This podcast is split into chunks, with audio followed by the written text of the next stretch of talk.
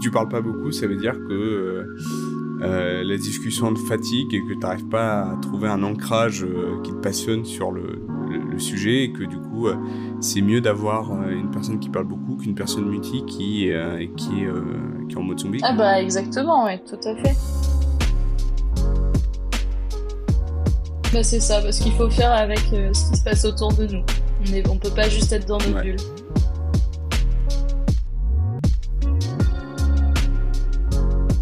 Pense que c'est important de dire ça, c'est que je pense qu'il y a beaucoup de gens qui vont se reconnaître là-dedans, mais vos relations, c'est pas évident quand t'as le TDAH.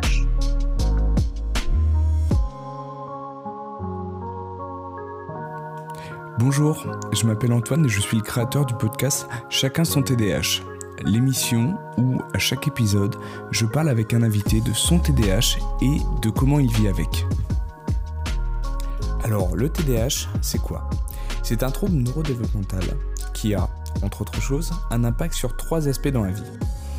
L'attention, l'impulsivité et l'hyperactivité. Ce trouble débute pendant l'enfance et on estime que 2,5% des adultes sont concernés. Ce podcast a pour but d'informer et d'échanger autour du trouble de l'attention. Toutefois, ne perdez pas de vue que mon invité et moi-même ne sommes pas des professionnels de la santé, donc nos propos ne remplacent en rien celui d'un professionnel. Avant que l'épisode ne commence, j'aimerais remercier les auditeurs qui m'ont écrit pour m'encourager. Si le podcast perdure, c'est grâce à vous. J'ai sorti un manuel gratuit sur mon site pour expliquer ce qu'est le TDAH. Il vous suffit de vous rendre sur le site chacunsontdh.fr, d'indiquer votre adresse mail et je vous l'envoie. Vous y retrouverez plein d'infos et de conseils pour les personnes TDAH et leurs proches. N'hésitez pas à me dire ce que vous en pensez. Sur ce, bon épisode. Aujourd'hui, je reçois une jeune invitée, la Benjamin du podcast. Elle se prénomme Tania, elle a 23 ans et elle est la preuve qu'on peut surmonter son TDAH. Elle va nous parler euh, des difficultés qu'elle a rencontrées, des astuces qu'elle a mis en place et euh, des relations et de la communication vis-à-vis de ses proches par rapport à son TDAH. Euh, je suis hyper content de, la recevoir dans ce podcast. Alors, on l'accueille. Salut Tania, comment vas-tu? Bonjour, euh, bah, je vais très bien, je suis très contente pareil d'assister à ce podcast. Ça fait un moment, on en a parlé juste avant l'épisode. Ça, fait combien de temps que tu avais, avais, postulé pour euh, participer à l'émission? Ah, Ça fait bien depuis euh, plus de six mois, je dirais même septembre 2022. Ouais, ça fait, euh, ça, fait un bail quand même. Donc, petit message à tous ceux qui, qui m'ont envoyé un mail. ne, perdez pas espoir. Voilà, il y a, y a Daniel, la preuve vivante que je je parfois je check mes mails et euh, c'est pas parce que vous avez envoyé un message il y a, il y a très longtemps que vous ne passerez pas dans l'émission. Aujourd'hui, on a, on a un programme chargé. Euh, Tania, on va parler euh, de, de, plein de trucs. Euh, j'ai pris plein de notes par rapport euh, à ce que tu m'as envoyé. déjà, c'est cool d'avoir quelqu'un de, de jeune, notamment une femme, parce que qui va nous parler de TDAH, parce que c'est c'est un profil qu'on a que j'ai pas eu dans l'émission euh, et je sais pas ce que ça fait d'être euh, une femme de 23 ans avec un TDAH dans la société actuelle donc euh, j'espère que tu as plein de choses à nous dire sur ça et puis surtout bah, le, le, sujet du jour sur comment est perçu le TDAH par les autres et comment comment on fait qu'on est une jeune femme TDAH pour communiquer avec autrui. Ah bah il y a beaucoup de choses à dire sur le sujet c'est clair. Ouais, et bah du coup, si, si ça te va, on va, on va commencer euh, par rentrer dans le vif du sujet. Euh, question rituelle euh, du podcast. Moi, j'aimerais savoir comment tu définis ton TDAH. Alors, mon TDAH, je le définis surtout comme étant euh, un problème de concentration. C'est vraiment ça qui, qui, que je retiens le plus par rapport aux difficultés que je rencontre au quotidien. Euh, et puis de l'impulsivité aussi, parce que je bavarde, je bavarde, je bavarde. Des fois, je suis un flot de, de paroles continues et ça s'arrête pas. Et, et le problème, c'est que je suis un peu sans filtre aussi. Donc, ce que je vais penser, je vais tout de suite le dire et des fois, il faudrait pas. ouais. Donc, du coup, tu te considères euh, comme euh, ayant le, le profil euh, mixte, j'imagine, du TDAH C'est un peu l'idée, ouais, parce que en soi, l'impulsivité verbale, c'est une forme d'hyperactivité.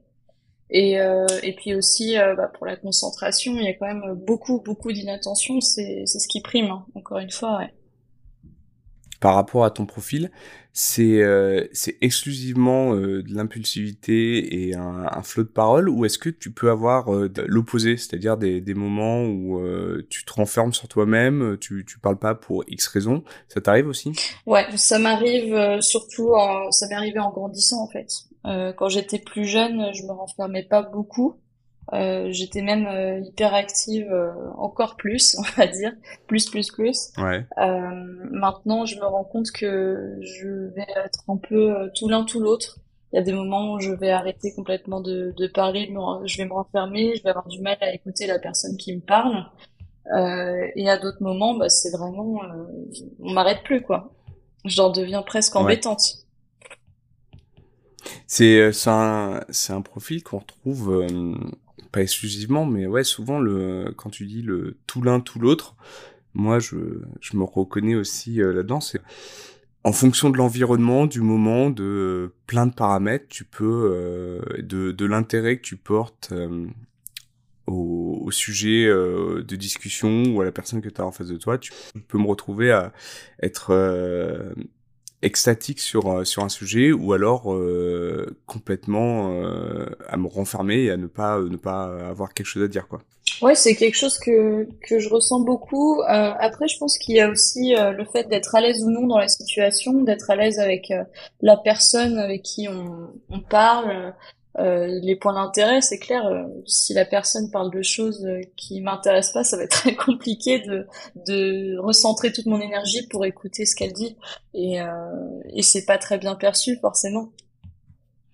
Ouais, parce que tu t'emploies le terme d'énergie, mais c'est ça en fait, c'est que quand ça, quand il y a un sujet euh, ou une situation qui euh, qui t'interpelle pas en fait, qui te stimule pas, du coup ça, t'es comment en fait, ça te draine ton énergie et du coup bah quand t'as plus d'énergie, tu parles plus et tu te, tu te renfermes. C'est un peu l'idée ouais parce que c'est compliqué je trouve de de garder sa concentration sur euh, sur ce qui est dit sur ce qui t'entoure et, et, je trouve que des fois on hyper focus euh, soit sur la sur la conversation quand on est concentré et que ça nous intéresse quand ça nous intéresse pas, on hyper focus sur ce qui se passe autour et on n'arrive pas à être dans le moment présent. Quoi. Ah ouais. C'est, euh, tu penses que les gens, euh, les, personnes neurotypiques se rendent compte de l'effort que ça demande, enfin, pour euh, rester concentré sur une discussion? Parce que moi je sais pas le l'effort que ça te demande personnellement moi je sais que ça, ça me vraiment, ça me demande un effort assez, assez conséquent.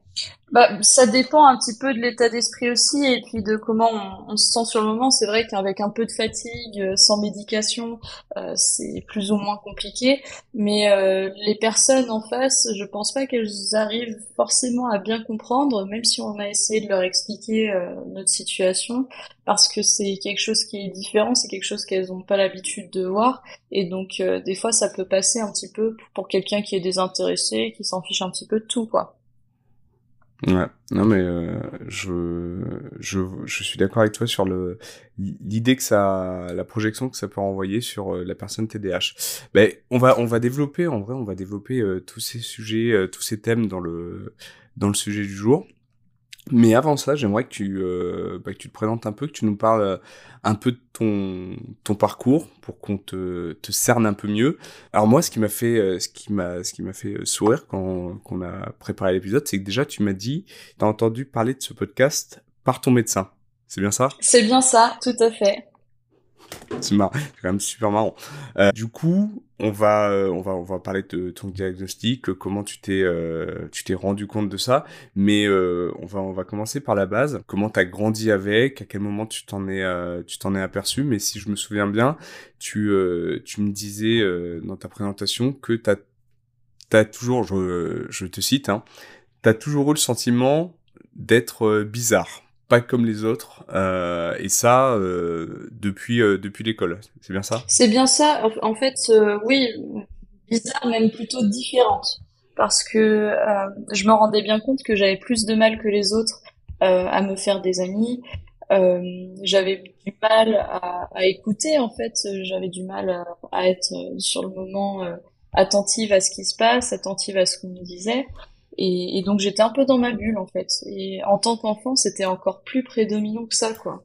C'était vraiment très compliqué.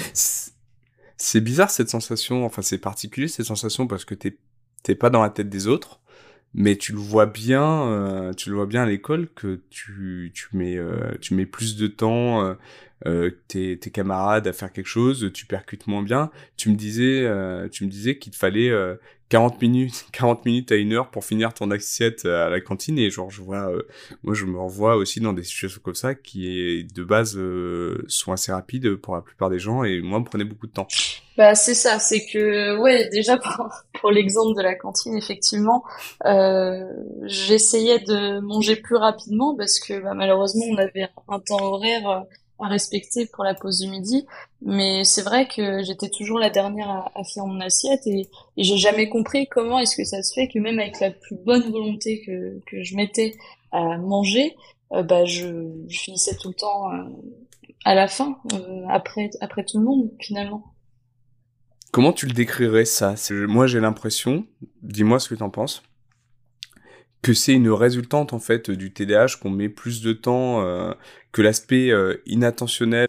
Comme t'es euh, en sans cesse interpellé par euh, par des stimuli extérieurs et tout, tu vas euh, pas réussir à te à faire deux choses à la fois, à manger par exemple ou à faire un devoir alors qu'il y a du bruit dans la cour de récré et euh, tout va te prendre euh, tout va te prendre euh, plus longtemps quoi. Et c'est vrai que ça peut être hyper agaçant pour pour des personnes et du coup tu te retrouves à ouais à être un peu lent sur certains trucs quoi. Bah c'est comme ça que je le perçois. Alors après avec le recul, je pense que pendant que je mangeais par exemple, si on continue sur sur cette lancée, je pense que c'était aussi parce que euh, des fois, ça m'arrivait d'avoir le, la tête en l'air, de, de, regarder un peu ce qui se passait autour de moi, de regarder, comme tu disais, hein, les, les, stimuli, euh, d'avoir des choses qui, qui font que je suis pas concentrée sur ce que je fais. Mais le problème, c'est que ces actions-là, euh, sur le moment, on les ressent pas. C'est comme si on, on, se déconnectait et hop, on revient et on a l'impression qu'on s'est arrêté au même endroit avant qu'il y ait ce stimuli qui vienne un peu euh, euh mm. bouleverser le moment, quoi. Ouais, ouais, non, je vois, je vois très bien euh, ce que tu veux dire. Et en plus, il y a bien un moment dans la journée où tu es censé euh, faire deux choses à la fois, c'est euh, à table. Es, tu manges et tu as des discussions à table et c'est là où bah, tu peux te retrouver à, à soit uniquement parler et à pas toucher à ton assiette ou, ou du coup à regarder à droite à gauche et euh, du coup euh, la, sonnerie euh, sonne et t'as pas fini ton assiette. Puis il y a aussi autre chose, c'est que bah, dans le cadre scolaire, on essaye d'avoir un peu plus de retenue, même si c'est pas toujours évident. Mais quand je mangeais par exemple chez moi, je sais qu'il me fallait parfois plus d'une heure pour avoir fini mon assiette. Mes parents en avaient vraiment marre de moi. Euh, ils, ils savaient plus quoi faire parce que à la fois bah, il y avait ce que, comme à l'école hein, il y avait les stimuli extérieurs mais je me levais tout le temps de ma chaise j'allais chercher un truc euh, tant que j'oubliais pas quelque chose j'allais le faire euh, j'avais cette peur constante de si je fais pas la chose sur le moment je vais oublier de le faire en fait j'étais très tête en l'air je vois ce que tu veux dire. Moi, euh, moi, mes parents, ils avaient trouvé la solution, ce qui est pas forcément une bonne chose, mais bon, c'était euh, pour éviter ça. Euh, si, si, je mangeais devant la télé, en fait, euh, j'étais tellement euh, omnibilé par euh, par ce que je voyais que je pouvais rester tranquille et manger manger normalement en fait. Ah oui, donc c'était machinal finalement. Ouais, ouais, ouais, ce qui est assez, ce qui est assez bizarre en fait, mais mais mais ouais, et du coup, bon, encore pour manger, ça ça peut passer. Euh, mais du coup pour tout ce qui est euh, scolaire devoir euh, rendu euh, j'imagine que ça a dû être euh, très rapidement compliqué ouais, sur ça. Ah bah ouais parlons-en. Plus je grandissais plus forcément le, le, niveau scolaire augmente et donc il demande davantage de à dire d'investissement. Et je me rendais compte que bah le soir quand je rentrais mais j'arrivais pas à me poser devant mon devoir quoi. Ça me ça m'intéressait pas. C'était dur. Euh, j'arrivais pas à me concentrer. Et puis bah direct il y avait des stimuli extérieurs encore cela donc euh, non c'était très compliqué. Et et puis en fait euh, j'ai pas malheureusement assez rapidement donc je dirais à partir du collège je pense que j'ai commencé à être une élève un peu moyenne j'avais des, une moyenne générale à, à 12, puis après ça s'est encore dégradé, et euh, ce qui fait que j'ai pas été une élève vraiment assidue euh, comme on attendrait en fait. Ouais, et en plus, euh, je sais pas si c'est euh, pareil pour toi, mais souvent, du coup, il n'y a pas de réponse. il a pas de réponse simple pour les parents et pour les enseignants, c'est que tu as tout pour pour performer et euh, et t'y arrives pas et souvent les gens comprennent pas et comme ils comprennent pas ça les énerve. Et, euh, et ça ça fait que euh, renforcer le problème. Bah, c'est drôle que tu le mentionnes parce que oui à chaque fois les les rendez-vous parents-prof euh, les, les professeurs ils comprenaient pas. Ils disaient mais euh, Tania, elle a toutes les capacités, euh, elle est intelligente, elle est créative, elle a tout pour réussir, et on a l'impression que bah elle, s'en fiche quoi, ça ça l'intéresse pas, elle a pas envie. Ça, c'est un vrai, euh, un vrai problème. Euh, moi, je l'ai vécu, mais euh, la majorité des gens TDAH l'ont vécu à leur manière, j'ai l'impression. C'est que du coup, j'ai l'impression que tu te retrouves en fait face à dans une situation où les gens en face de toi considèrent que c'est de la fainéantise de la mauvaise volonté, donc ça les énerve. Et ils te le font, en fait, ils te renvoient ça. Et toi, comme c'est pas un truc que tu contrôles, que t'es pas responsable de ça, bah du coup euh, tu comprends pas la, réaction de ces personnes quoi et ça c'est un cercle vicieux après. Bah c'est vrai que maintenant que tu le dis, euh, le souci dans ça c'est que euh, bah comment dire les les profs euh, ils voyaient ça mais ils voyaient autre chose, ils voyaient une élève qui était bavarde, euh, une élève qui, qui parlait tout le temps, qui déconcentrait, et donc il pensait vraiment, ça, j'insiste sur ce que tu dis, euh, il pensait vraiment que c'était de la, la, mauvaise volonté, et que c'était, euh, j'étais juste une élève qui voulait faire un peu rire euh, la galerie et qui avait aucun intérêt dans les dans les cours qui étaient proposés. C'était euh, c'était très compliqué de, de, me mettre à la tâche. Et puis euh, au final comme tu dis les, les profs euh, me le renvoyaient. Mes parents aussi parce que mes parents recevaient mes, mes bulletins de notes et ils comprenaient pas. À chaque fois euh, ils avaient beau me punir par tous les moyens. Et il y avait toujours bavardage ou manque de, de, travail personnel qui ressortait sur sur les bulletins. Ouais. Et c'était quoi pour toi le la partie la partie à l'école où quels que soient les efforts que tu, pouvais euh, faire, en fait, c'était euh, insurmontable pour, euh, pour toi Alors, je sais pas s'il y avait une partie, on va dire, qui était plus ou moins compliquée pour moi, mais bah déjà, c'était de me concentrer pendant les cours, quoi. C'est si c'était pas un cours qui m'intéressait, qui me stimulait, j'arrivais pas à écouter jusqu'au bout. Au bout de cinq minutes, on m'avait perdu, si ce n'est pas moi, quoi. Et, et en fait, euh, c'est à partir de ce moment-là où je commençais à bavarder, mais le plus difficile, c'était c'était ça, c'était de se concentrer pendant les cours et le soir de, de me faire violence à faire le, les devoirs, quoi. Ça, c'était très compliqué aussi. Ouais, c'est, c'est dur de pour euh, pour un pour un gamin de de se faire violence, tu vois. C'est pas quelque chose que tu c'est pas quelque chose qui est euh, qui est naturel en fait. Bah, de, se, de se faire violence euh, parce que c'est normalement euh, c'est un truc que tu fais les devoirs c'est un truc que tu fais en une heure et après tu euh, tu tu pars jouer tu pars faire autre chose. Mais quand tu tu galères à t'y mettre et que en plus ça te prend trois fois plus de temps que que les les personnes neurotypiques ouais c'est c'est compliqué quoi. Bah c'est pour ça que pendant un temps j'ai vraiment enfin déjà j'avais mes parents qui surveillaient ce que je faisais quand j'étais plus jeune et à partir du collège ils rentraient tous les deux après moi. Donc euh, euh j'ai vite trouvé la strate de faire euh, tout sauf mes devoirs et euh, et de dire un peu ce que j'ai fait de la de la journée comme si c'était mes devoirs. Donc c'était pas c'était pas top mais vraiment pour moi au bout d'un moment c'était devenu très compliqué d'imaginer bah, me mettre à la tâche m'asseoir à table écrire ce qui ce qui est demandé et puis réfléchir surtout à à comment mettre euh, des mots sur l'exercice. Donc euh, c'était très, on va dire très compliqué, ouais. Euh, le problème de l'école, c'est que c'est beaucoup d'instructions orales et que c'est un truc qu'on a sur lequel on a énormément de mal à retranscrire en fait des consignes dites par un enseignant de le retranscrire à l'écrit et retranscrire sur papier ce que la personne voulait. Je sais pas si c'était pareil pour toi, mais moi c'était la partie où je me rendais compte que je faisais beaucoup de hors-sujet, euh, que je, voilà, j'avais compris autre chose. Même si t'as, t'as mis toute la bonne volonté du monde, en fait, euh, le résultat, le résultat est pas là, quoi. Ah bah oui, totalement. Euh, à chaque fois, euh, comme tu disais, hein, moi j'étais à côté de la plaque, je faisais pas ce qui était demandé, je faisais pas assez aussi par rapport à ce qui était demandé.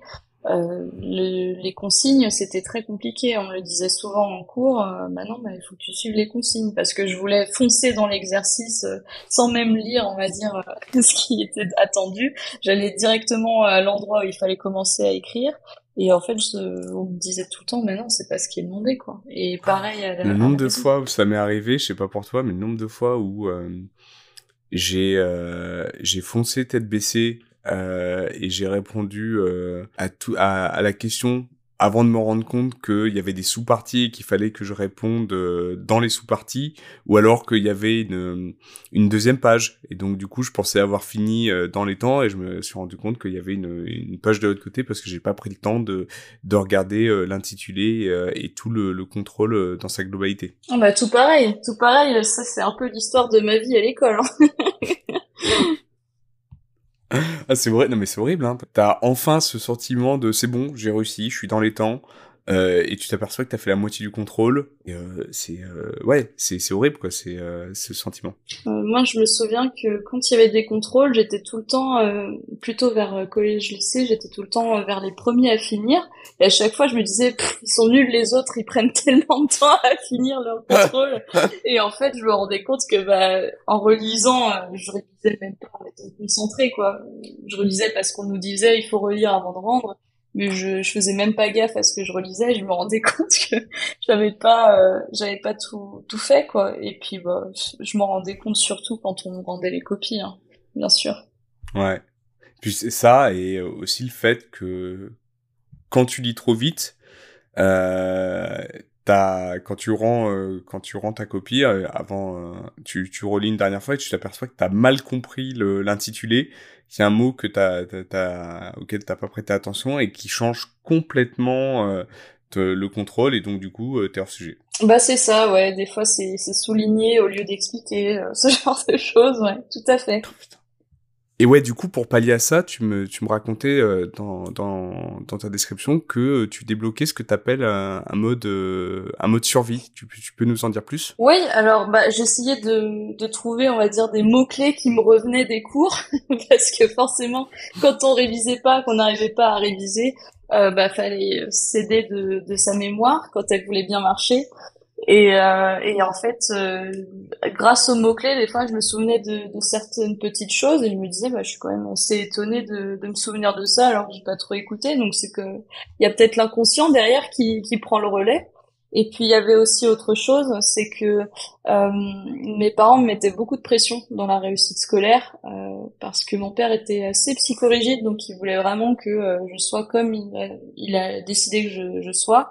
Et donc euh, ça se passait mmh. très très mal à la maison quand euh, j'avais pas des bonnes notes. Donc vraiment pour moi le mode survie c'était à la fois pallier les on va dire le manque de connaissances avec de la chat et puis quelques mots clés qui me revenaient mais aussi euh, euh, vraiment me concentrer euh, sur cet aspect-là pour pour à la maison moins me faire, me faire engueuler si je puis dire. Ouais. Et euh, ok. Est-ce que est-ce que du coup ça ça a marché en fait ou plutôt ça a marché jusqu'à jusqu'à quel niveau euh, de ta scolarité euh, avant de rencontrer des euh, de sérieuses difficultés ou peut-être que tu as, as pu t'as pu survivre et, même très bien réussir ta scolarité grâce à ce, mode survie? Parce que là c'était au collège du coup ça s'est passé comment par la suite? Bah ça a assez marché pour que j'ai la moyenne à chaque fois. Je réussissais toujours à me débrouiller pour avoir la moyenne. Après c'est vrai que ça a marché peut-être jusqu'à la fac euh, parce que déjà mon bac je l'ai eu sans mention, je l'ai eu à 11,70 quelque chose, donc euh, à, peu d'avoir l'assez bien. Euh, mais par exemple, euh, à partir de la fac où il fallait commencer à faire des, des rédactions un peu plus poussées, euh, où les, les TD étaient un peu plus méthodiques, ça commençait à coincer un peu et j'avais dans certaines matières, on va dire, des, des notes bien en dessous de 10 et euh, fallait que je pallie avec euh, d'autres euh, on va dire d'autres matières où j'étais assez forte c'était souvent les, langues d'ailleurs, parce que c'était souvent un travail oral plutôt qu'écrit. Donc, donc voilà, c'était un peu, un peu compliqué jusqu'au, enfin à partir de la fac, plutôt. Et d'ailleurs, à ce sujet-là, comment s'est passé ton ton orientation? Parce que c'est un cas qui, est, qui revient souvent chez les personnes TDAH, surtout quand tu es un peu quand t'es un peu paumé, que tu t'arrives pas dans les études euh, vraiment à exploiter ton, ton plein potentiel, ça peut être, euh, ça rajoute des bâtons dans les roues euh, sur l'orientation. Comment comment ça s'est passé chez toi? Parce que t'as tout de suite su dans quelle voie aller ou ça a été plus compliqué? En toute transparence, j'avais beaucoup d'envie de, de métiers différents pendant le collège. Je changeais tout le temps de ce que je voulais faire. Et euh, au début, je voulais faire dentiste, puis gendarme, puis enfin ça s'arrêtait pas. Et, euh, et en fait, au, au, lycée, je me suis rendu compte que ben j'étais bonne réellement que dans les langues. J'étais très très bonne en anglais. Euh, C'était une des rares matières où je pouvais avoir plus de 15 de moyenne tout le temps, euh, même plus, euh, des fois 18. Donc euh, j'excellais vraiment parce que ça m'intéressait et puis c'était très oral encore une fois. Et, euh, et, en fait, je me suis dit bon bah je vais orienter mes études sur ça. c'est pour ça que j'ai choisi de faire euh, des études de langue par la suite, de faire LLCE. Et, euh, et en plus de ça, j'ai de la chance parce que euh, donc en LLCE, j'ai décidé de prendre anglais en principal. Donc tous mes cours étaient en anglais, sauf les cours de russe parce que j'avais pris en deuxième langue le russe, car j'ai beaucoup de chance. ma maman est d'origine russe. Donc euh, j'ai pu apprendre cette langue de manière presque native depuis que je suis petite. Donc voilà. Ok. Donc t'es donc t'es trilingue. Bon, trilingue c'est c'est beaucoup dire. Je pense un niveau C1 en anglais, donc c'est déjà très très bien. Et euh, un, un, bon, on va dire en, en, vocabulaire, un bon C1 en anglais, mais en grammaire par contre on est sur un B1 quoi. ok. Ouais, c'est pour moi, c'est pour moi c'est trilingue, mais euh, ouais. mais euh, parce que t'es modeste. Dis-moi, euh, arrête-moi si, si j'ai une bêtise, mais euh, jusqu'à ce moment-là, avant de rentrer à la fac, pas de pas de plus d'infos sur le TDAH. Non, en fait, toute mon enfance jusqu'à la fac, euh, moi-même, comme les profs me disaient tout le temps que j'étais de mauvaise volonté, que euh, je j'écoutais pas pendant les cours, que j'étais trop bavarde, bah, je m'étais convaincue qu'en fait ça venait de moi et, et non pas qu'il y avait un problème extérieur finalement. Euh, donc et en plus c'est tu commences à après euh, quand ça rentre dans la tête tu commences à le croire quoi. Ah bah c'est ça t'en es convaincu et tu te dis bah c'est comme ça c'est pas c'est pas autrement finalement. Et, et puis euh, je me disais mais c'est enfin il y a toujours eu un questionnement dans ma tête je me disais toujours mais c'est bizarre quoi parce que des fois j'ai vraiment envie de réussir un truc et, même ça j'arrive pas à le faire et, et ça le problème c'est que ça impactait beaucoup sur ma confiance en moi.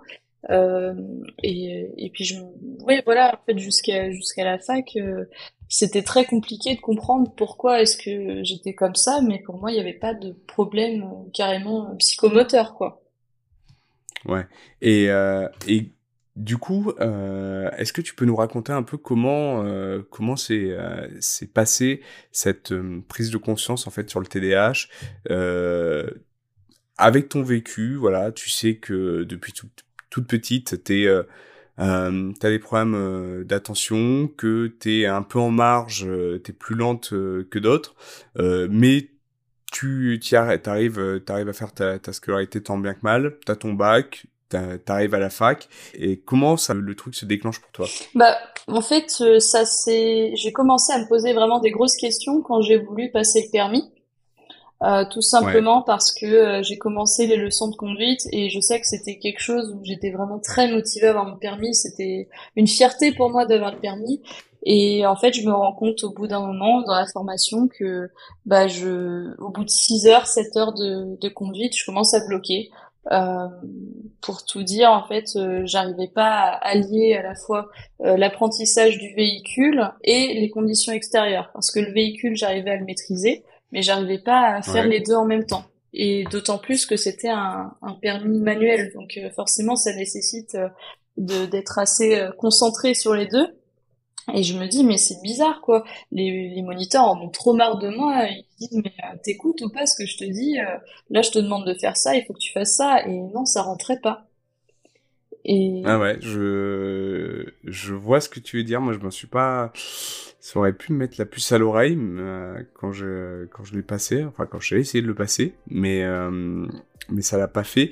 Et euh, par contre, je me souviens, tu vois, le fait que t'en parles, je me souviens à quel point ça me drainait toute mon énergie les leçons de conduite. Ah bah oui oui totalement. Moi j'étais j'étais fatiguée et en plus j'étais frustrée en sortant de ces heures de ces heures de conduite parce que je me disais mais c'est nul, je veux réussir et à chaque fois il y a un truc qui m'empêche de le faire et, c'est à ce moment-là où vraiment je me suis questionnée, je me suis dit mais c'est pas possible, je peux pas continuer comme ça, faut que j'en parle, faut que je vois un médecin, euh, que je lui demande quoi s'il y a un problème avec moi, vraiment c'était comme ça que je me sentais et, et c'est grâce à on va dire à cette expérience là euh, que j'ai commencé à regarder un peu euh, s'il y avait des médecins libres à Nantes et vraiment je pense que j'ai eu un ange gardien euh, qui, qui, veillait sur moi parce que je suis vraiment tombée sur le meilleur médecin euh, possible à Nantes puisque celui-ci a fait sa thèse sur le TDAH.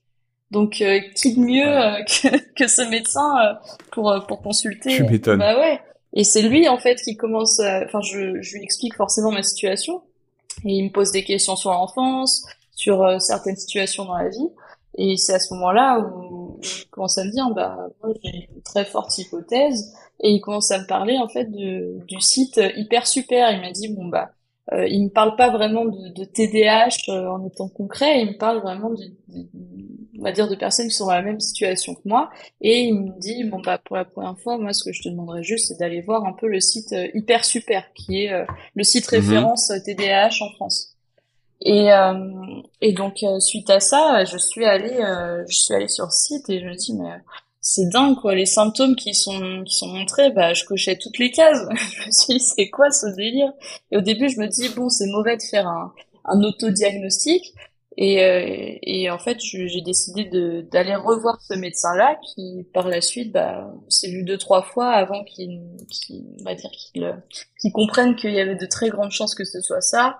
Et euh, la chance que j'avais encore une fois hein, c'est pour ça que je parle d'ange gardien euh, c'est qu'il avait euh, sa directrice de thèse qui travaille au CHU, donc en tant que PUPH, enfin professeur universitaire et euh, professeur hospitalier, et euh, qui, qui gérait un peu l'équipe euh, psychiatrie au CAPA, alors c'est un centre ambulatoire de psychiatrie, et au lieu d'avoir un an et demi de délai pour avoir un rendez-vous, bah, j'ai pu en cinq jours aller la voir, quoi. Donc j'ai eu énormément de chance et, et elle m'a fait les tests qu'il fallait et c'est à ce moment-là que j'ai été diagnostiquée. Et donc c'est c'est ce fameux médecin qui t'a parlé euh, qui t'a parlé de du, du podcast. Ah bah c'est ça. Il, en fait, on, une fois qu'on a été, euh, euh, enfin qu'on était sûr que c'était ça, que j'avais euh, déjà un traitement qui était mis en place, etc. Il, m'a donné plein de ressources. Il m'a donné des, enfin il top ce médecin. Il m'a donné tout ce qu'il faut pour pour que je me renseigne un petit peu de ce que c'est et avant de pouvoir en fait commencer à me dire bah, quelle stratégie je peux mettre en place. Et il m'a parlé euh, ce podcast, ouais. Je, crois qu'on, euh, j'ai pas le droit de faire de la, pub euh, pour des professionnels de santé plus plus aucun autre, mais euh, euh, s'il nous écoute, il se reconnaîtra. Euh, voilà, on lui passe, on lui passe le bonjour. Et, et ouais, c'est c'est incroyable quand même ton ton histoire de diagnostic. Enfin, t'as d'être tombé sur ce praticien qui fait une thèse sur le TDAH. déjà, c'est pas banal de d'avoir ce ce coup de fil pour avoir euh, un rendez-vous et pas attendre un an et demi c'est euh, c'est c'est quand même assez euh, assez atypique on va dire. Bah encore une fois ouais je je sais pas ce que ce que j'ai fait pour mériter ça mais en tout cas c'est une super bonne chose. J'ai eu énormément de chance et je pense que j'ai j'ai eu beaucoup de chance que ça arrive à ce moment-là de ma vie parce que je commençais vraiment à, à tomber en, en déprime de bah de, de, tout ce que, enfin, une grosse frustration finalement de, de tout ce que je n'arrivais pas à faire et euh, sans comprendre, sans, sans pouvoir mettre de mots dessus. Et franchement, j'ai eu beaucoup de chance de tomber sur lui et, et sur euh, sur la psychiatre qui m'a encadré, enfin qui continue à m'encadrer toujours euh, chaque année au, au, CHU de Nantes, quoi. On va dire c'est c'est ça devait arriver à ce moment-là. Mm. Et c'est arrivé parce que, euh, ouais, en fait, euh, t'as eu tout le, le, cheminement du TDAH et il s'avère que c'est c'est à cause du permis ou grâce au permis, euh, que ça a cristallisé euh, tous les problèmes euh, que tu rencontrais depuis euh, tant d'années. Et, et c'est c'est ce moment c'est ce moment c'est à ce moment-là où tu tu pètes un câble et tu dis mais pourquoi j'y arrive pas? Mais c'est grâce à ça du coup que tu te fais diagnostiquer au final. Bah c'est ça en fait ça a été comme un déclic. Je me suis dit mais là c'est pas possible depuis tant tant de temps à chaque fois que je veux faire quelque chose qui qui vraiment qui a du sens pour moi qui quelque chose que je veux réussir, j'arrive pas. Et, et, je me dis, mais ça, là, ça allait à l'encontre de ce que disaient les profs. C'est pas de la mauvaise volonté, c'est pas possible que ce soit ça. Et, et en fait, euh, c'est au moment où j'ai eu le diagnostic et que, que j'avais lu aussi les symptômes sur le site euh, Hyper Super, je me suis dit, mais en fait, euh, il y a beaucoup de choses qui qui, qui s'expliquent, beaucoup de choses qui se sont passées depuis que je suis toute petite, qui s'expliquent, et, et, qui font sens. Et, et, quelque part, euh, ça a été très dur à, à gérer cette information. Euh, j'en ai beaucoup pleuré. J'ai eu euh, une, une période très compliquée suite à, à, ce diagnostic parce que à la fois, je pense qu'il y a un peu aussi de, de rejet, de déni, de dire bah, c'est pas possible, pourquoi ça, ça m'arrive à moi? Euh, on a, en fait, on en veut un peu à la terre entière quand on se rend compte qu'on a vraiment un, un souci, on va dire psychomoteur ou autre, un souci de santé en fait. Tu peux, très euh, facilement euh, psychoter quand tu tu connais pas vraiment euh, le TDAH. Tu peux passer par toutes les phases, te dire j'ai un problème mental ou quoi, tu vois, et, ça peut prendre des proportions assez assez terribles. Après quand, quand ça fait un moment, quand tu es diagnostiqué, que tu as la, médication, tu t'apprends à vivre avec et à, déculpabiliser, mais ça peut, ouais, au début c'est très dur, quoi, parce que tu sais pas en fait ce que c'est. Bah tu sais pas ce que c'est et surtout tu, en fait tu, tu, comprends pas, tu, tu t'en veux, tu, avant de, savoir ce que t'as, tu vraiment t'as l'impression que ça vient de toi et que juste il faut que tu fasses encore plus d'efforts, mais des efforts t'en fais et c'est jamais suffisant. Et une fois que tu sais que t'as le TDAH, bah moi je suis passée par plusieurs étapes, hein, c'était vraiment euh, bah, au début c'était euh, vraiment en mode bah, je comprends mieux, je comprends mieux. Puis après, euh, j'ai un moment où j'ai complètement euh, brillé. Enfin, j'ai, comme je te disais, hein, je pleurais beaucoup euh, sur ça. Je me disais, bah, ça veut dire quoi? Ça veut dire qu'on va me voir comme une personne handicapée? Enfin, j'avais, peur de tout ça. Non, mais t'inquiète, bah, moi je, je, comprends, je comprends ce que tu veux dire. Et dans tout ça, en fait, euh, tu parles beaucoup de, de l'impact que ça a eu et c'est quelque chose, je trouve, on, on le met pas assez en avant, parce que aussi ça, ça dépend des personnes, mais le, quand tu parles de, l'énergie que ça te prenait, moi je me souviens à cette époque, le permis ou la scolarité, mais être euh, constamment fatigué, tu vois, fatigué euh, mentalement mm. et physiquement, parce que euh, parce que ça me ça me drainait toute mon énergie de rester euh, concentré. Tu surcompenses ton problème d'attention et donc du coup t'es euh, tu rentres comme si tu avais fait une journée de 24 heures quoi. Et euh, c'est euh, pour les pour les personnes extérieures c'est très bizarre en fait. Et ça je, je, peux je peux le concevoir. Du coup c'était aussi l'énergie la fatigue c'était quelque chose de de très présent chez toi? Ben disons que au collège lycée pas trop encore pas trop parce que on va dire que bah, je sais pas, je pense que je m'étais mis un, un filtre et, et vraiment j'arrivais pas à, à, faire ce qui était demandé et donc forcément je me fatiguais pas trop si je puis dire.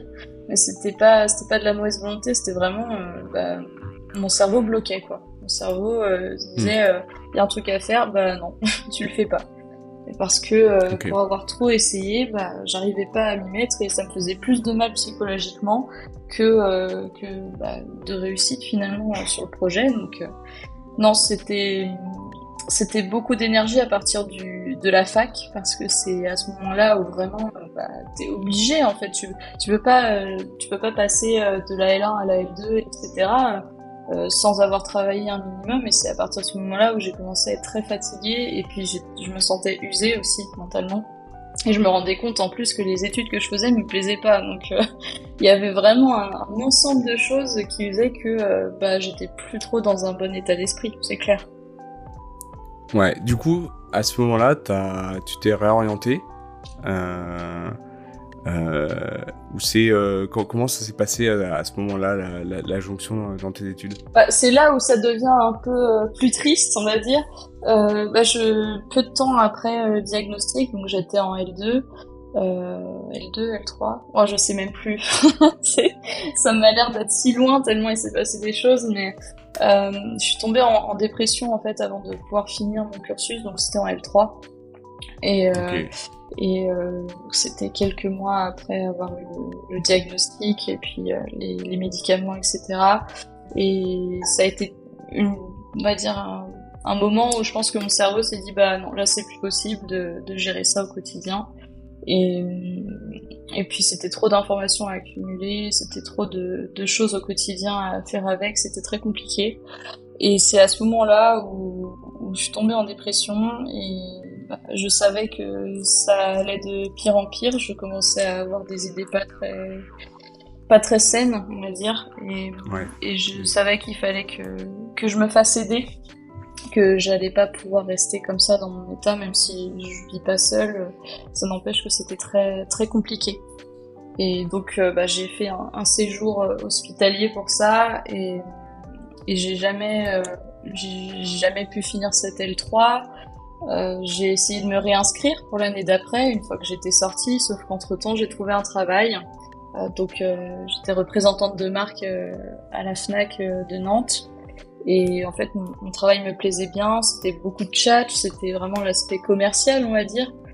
Et, et puis en plus, c'était bien payé, donc il y avait vraiment tout qui faisait que, que j'étais dans. Enfin, c'était la, on va dire, la pente remontante, si je puis dire. C'était ce qui me permettait de, sortir un peu de, tout ça et d'aller un peu mieux. Et c'est pour ça que j'ai jamais réussi à reprendre les études aussi.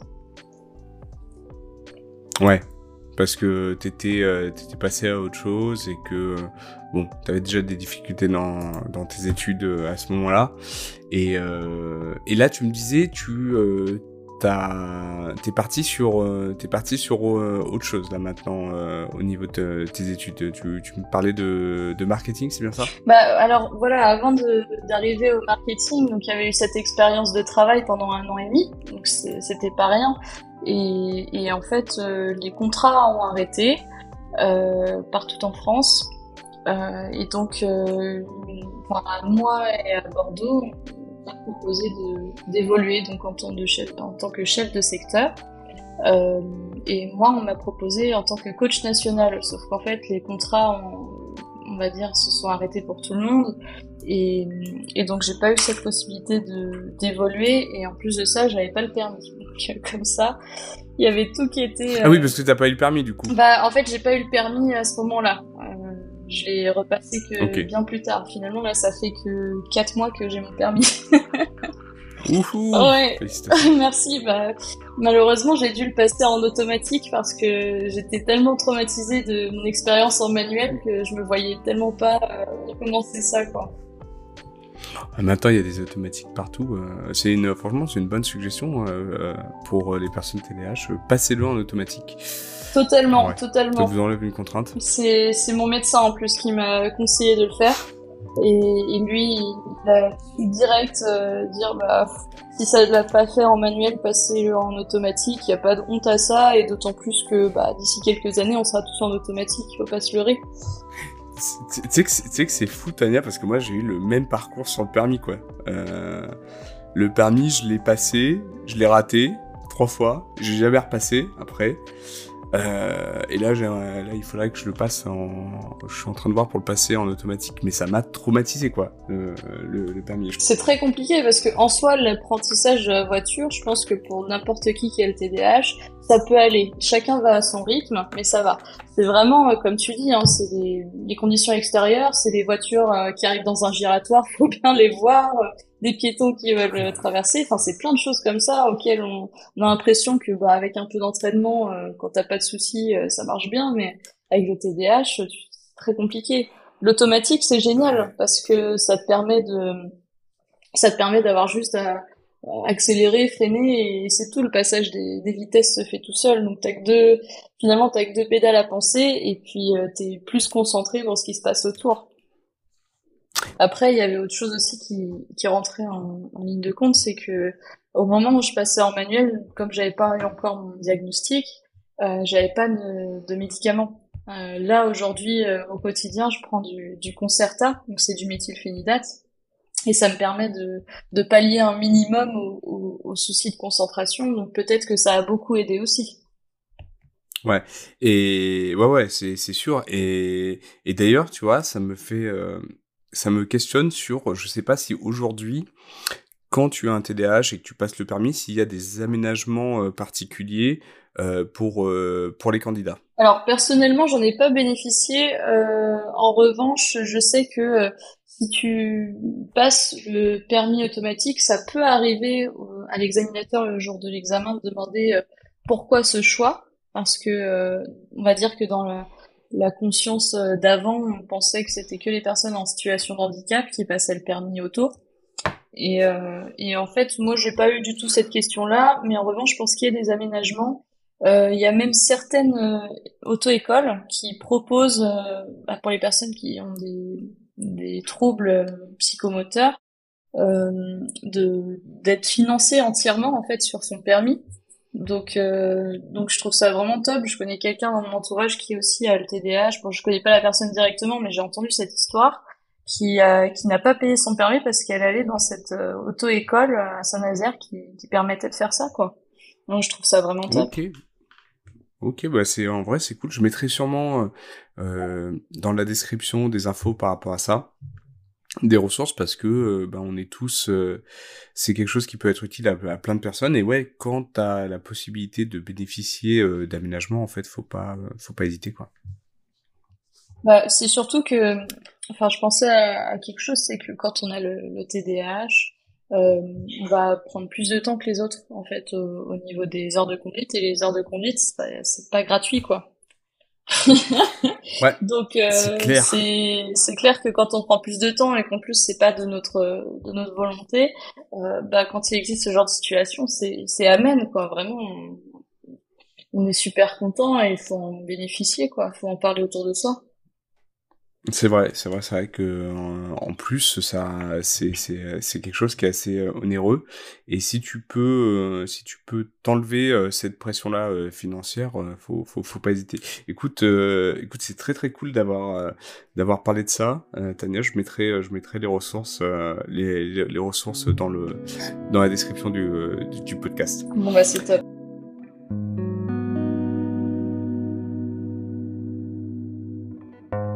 Sur, euh, euh, la détection de, ton TDAH. Tu nous disais que euh, maintenant tu, prends, tu prends du Concerta. Comment, comment ça s'est passé la, la, la, prise de, médicaments pour toi? Et aujourd'hui comment, comment ça, ça t'aide à mieux le vivre au quotidien? Alors au tout début j'ai eu une ordonnance avec les trois grammages différents, c'est-à-dire 18, 36 et 54. Et euh, donc c'était la psychiatre du CHU qui me l'a faite. Et euh, elle m'a dit bon bah voilà première semaine vous prenez le, le premier euh, si jamais vous constatez vraiment zéro euh, zéro effet vous prenez celui d'après et et ainsi de suite et en fait je pense que euh, à partir du 36, c'était largement suffisant, mais c'est juste que j'avais, euh, enfin c'est un peu bizarre, mais j'avais envie d'essayer le 54, me dire qu'est-ce que ça fait quand on est euh, en mode God mode quoi. c'est un peu l'idée. Ouais. J'avais vraiment envie. Le God mode. Bah, c'est ça. Vois, non, je vois très bien.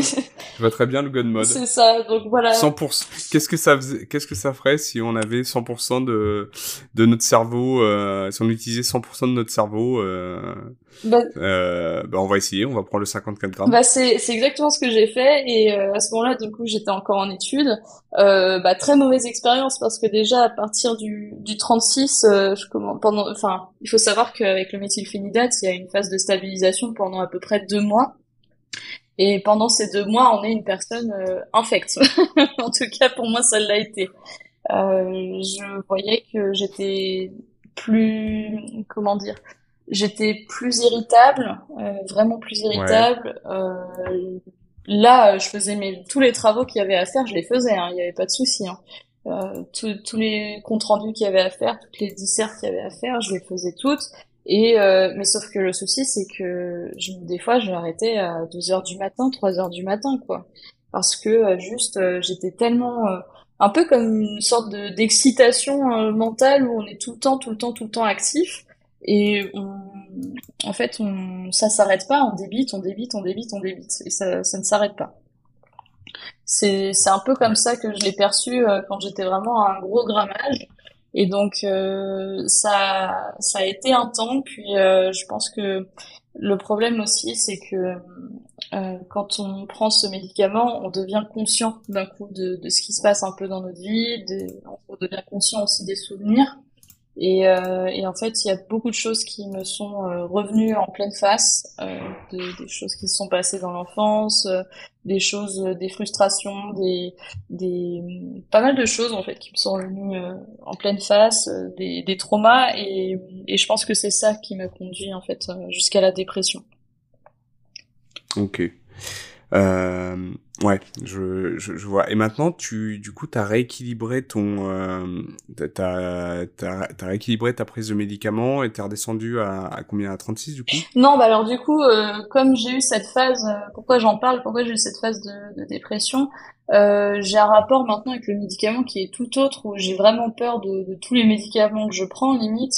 Et euh, ah merde. bah ouais parce qu'en fait j'ai pris des en fait en, quand t'es en dépression on te donne des anxiolytiques on te donne des antidépresseurs Ouais.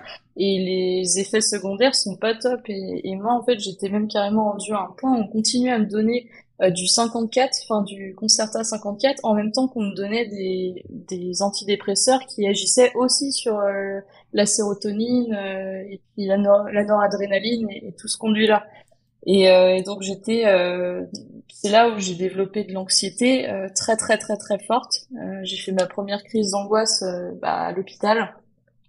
Et, et sur le moment, en fait, quand ça t'arrive la première fois, ça te marque à vie. Tu comprends pas ce qui, ce qui se passe. T'as l'impression que tu, tu vas mourir. Enfin, t'as l'impression que tu vas faire un, Ouais. un AVC ou quelque chose de grave, en fait.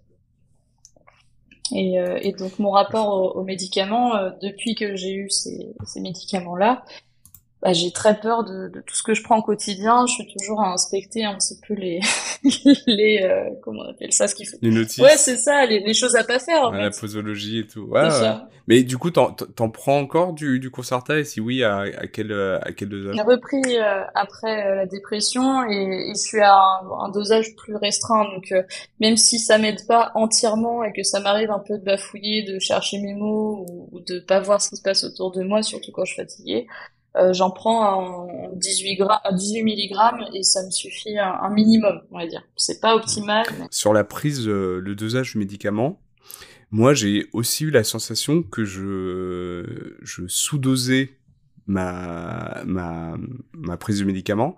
Et quand j'ai essayé de, de, de, d'en prendre plus, en fait, je me rendais compte que pareil, pareil que toi.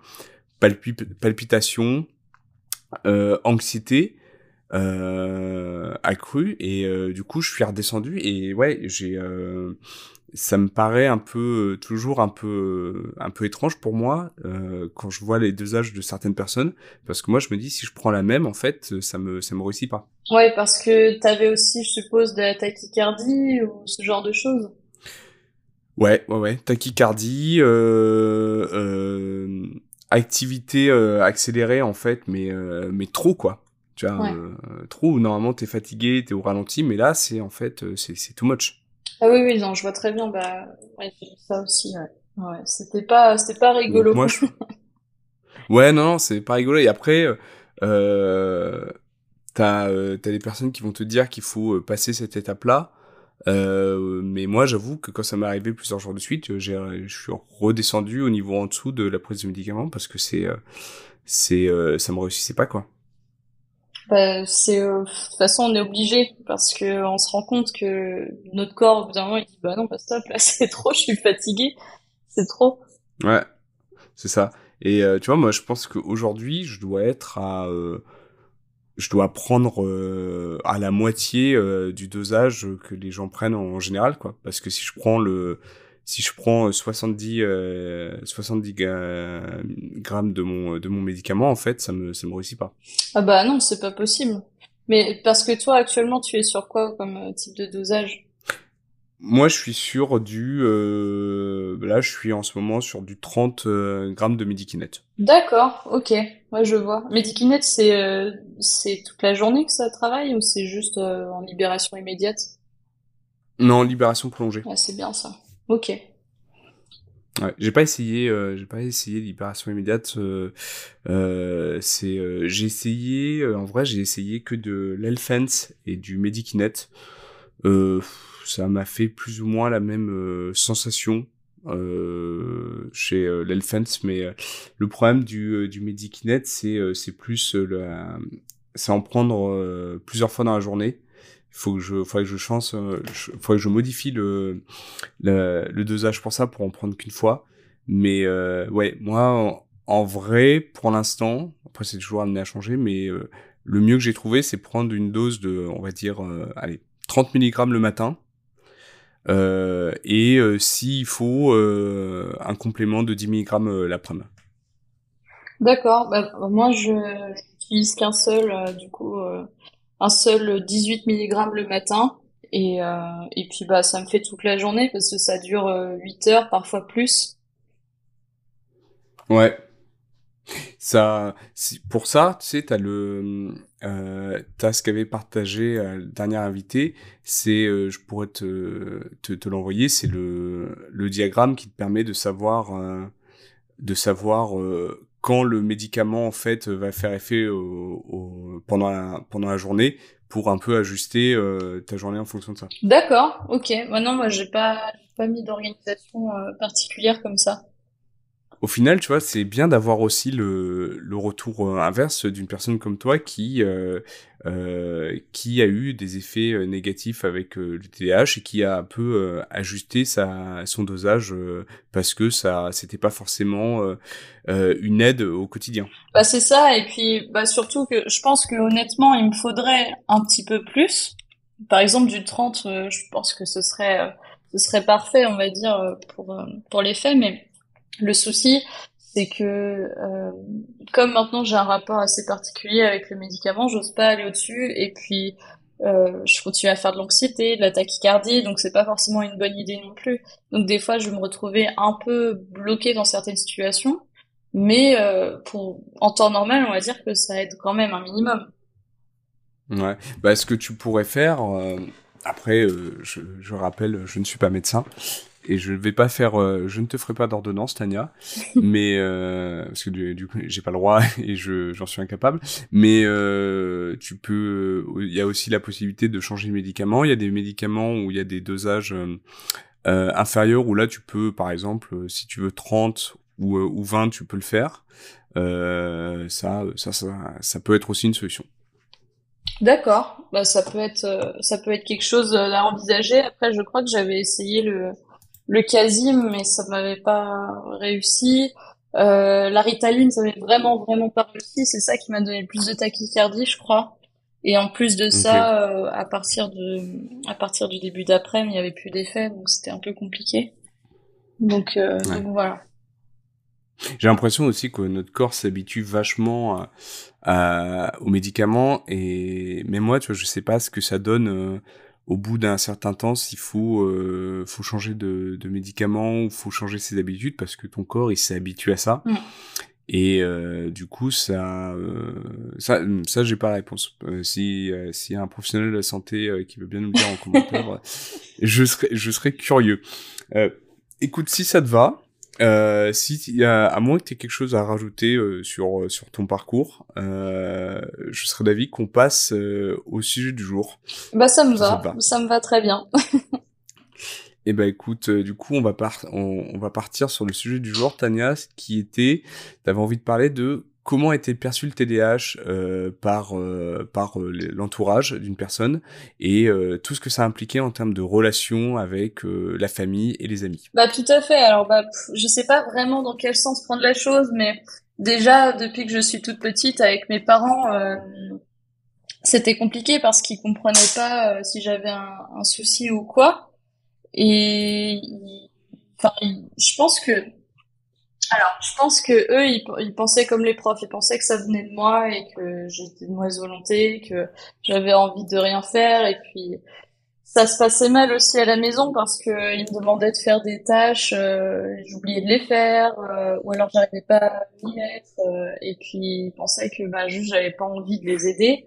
Et puis il devait aussi beaucoup me répéter les choses parce que j'étais soit tête en l'air, soit soit je comprenais pas direct ce qu'il voulait me dire. Donc c'était, on va dire que c'était pas perçu comment dire, euh, c'était pas perçu comme étant un handicap, mais plus par, par, un trait de personnalité, en fait, déjà. Ouais. Ah, comme c'est un handicap euh, invisible, ouais.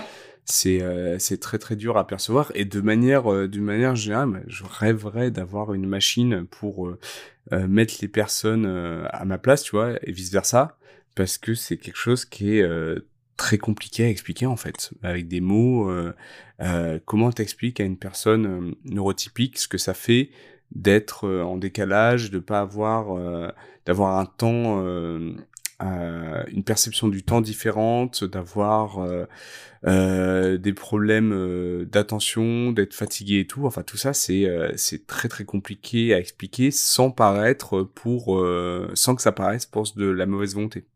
Bah, en fait, euh, oui. Et puis il y a aussi autre chose, c'est que mon père, je pense qu'il a le, il a le TDAH, pour être tout à fait honnête, parce qu'il a exactement la, la même manière d'agir, la même chose que moi, euh, enfin les mêmes symptômes. Et, euh, et mon grand-père, pareil aussi, son père. Donc. Okay. Et, et donc je pense que il voulait pas forcément comprendre et puis quand on discutait avec lui si tu veux c'était un peu un, un, mur où tu savais que quand tu parlais t'étais pas écouté donc euh, c'était très compliqué de d'allier ça et, euh, et bah lui aussi son problème quoi. Et, et c'est quoi du coup? C'est tu, tu penses que comme lui a réussi à le à le surmonter en fait, euh, c'est tout c'est toujours plus difficile de voir euh, euh, le même trouble chez une personne alors qu'on l'a déjà soi-même? Bah je pense que lui il ne savait pas qu'il avait ce trouble là. Euh, il a jamais fait de diagnostic et, et en fait, euh, il, je pense pas qu'il associait euh, la manière dont j'étais avec euh, lui, la manière dont il était aussi. Ok. Donc c'était pas, ouais, c'était pas, c'était pas évident déjà de qu'ils comprennent du coup ce que j'ai. Euh, ma mère, elle pareil, elle pensait que c'était de la mauvaise volonté, donc euh, en fait, ouais, j'ai pas eu une très bonne relation avec mes parents euh, toute mon enfance. Maintenant, ça va mieux avec ma mère, mais euh, par contre, je parle plus euh, avec mon père. Et, et donc, c'est très. Je pense que c'est important de dire ça. C'est que je pense qu'il y a beaucoup de gens qui vont se reconnaître là-dedans, mais vos relations, c'est pas évident quand t'as le TDAH.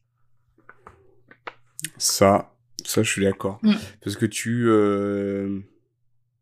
Dis-moi, dis-moi ce que t'en penses. Moi, j'ai l'impression que d'un côté, la personne qui a un TDAH est euh, et pas souvent comprise. Euh, même pire, euh, on lui prête des attentions, comme tu disais, euh, de, elle fait pas d'efforts alors que c'est c'est pas ça. Euh, c'est plutôt qu'il y a une vraie souffrance et il y a des, des difficultés. Donc du coup, la personne, euh, à force d'entendre ça, euh, se referme un peu sur elle et du coup, ça, ça donne lieu à des, ouais, à des relations conflictuelles avec avec l'entourage. Bah, c'est clair qu'on n'est pas, on n'est pas vraiment bien compris. on n'est pas compris et, du coup, on a l'impression d'être une, d'être une mauvaise personne. On, on sait pas comment expliquer ce qui se passe, on sait pas comment expliquer. Et puis souvent, euh, puisqu'on se fait un petit peu engueuler, on, va aller dans le sens de la personne pour que ça passe plus vite, quoi. Ouais, et tu rajoutes à ça, bah du coup voilà, euh, comme tu le dis Tania, euh, comme on se fait engueuler, euh, bah du coup, si tu rajoutes à, à tout cela euh, de l'impulsivité, ça peut très vite euh, très vite monter euh, et ça peut ça peut rajouter une couche à des problèmes à des conflits euh, et sans, sans sans trouver vraiment de de, de solution. Et j'ai l'impression que ça met quand même beaucoup de temps et de patience pour réussir à, à mettre des mots dessus et à amener la personne en face à aborder le problème, aborder euh, ça d'une d'une autre manière. Ah bah totalement, c'est beaucoup d'énergie et, et, parfois euh, peu de résultats.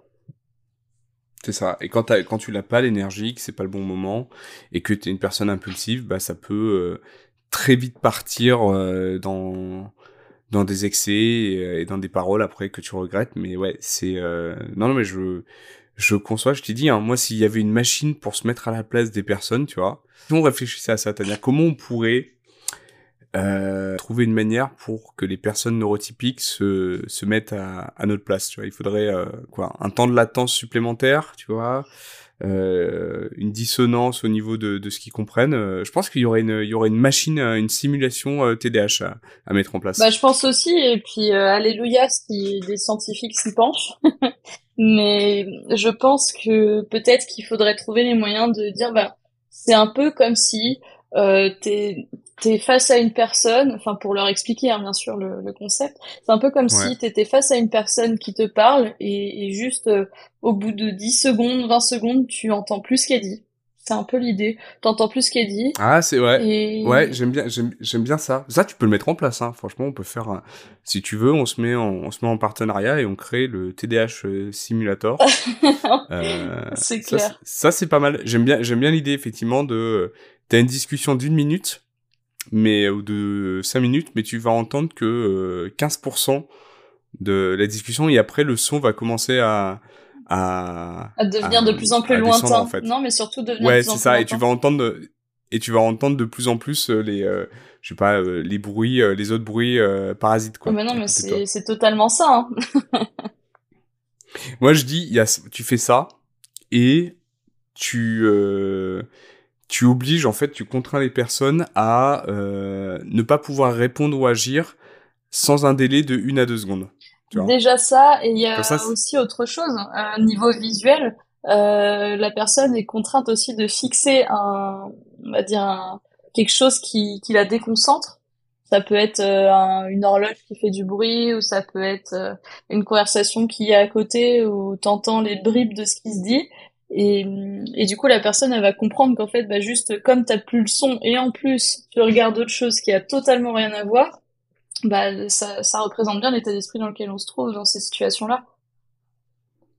Ouais. Ah, j'avoue que du coup, euh, en soi, c'est euh, ça, ça, ça peut donner lieu à, un épisode spécial, mais euh, je pense qu'on peut, on, peut faire un atelier, toi et moi, créer ton ton simulateur de TDAH où tu mets un casque anti-bruit euh, et la personne à qui tu parles en fait euh, tu dois t'éloigner euh, ou la personne s'éloigne de toi et derrière elle il y a un film il y a un film qui est projeté. Ce serait top. Je pense que tu peux faire un mix comme ça. Ce serait top d'autant plus qu'il existe dans les grandes villes, je sais qu'il existe aussi des, des, petits salons comme ça de sensibilisation à, à certaines choses.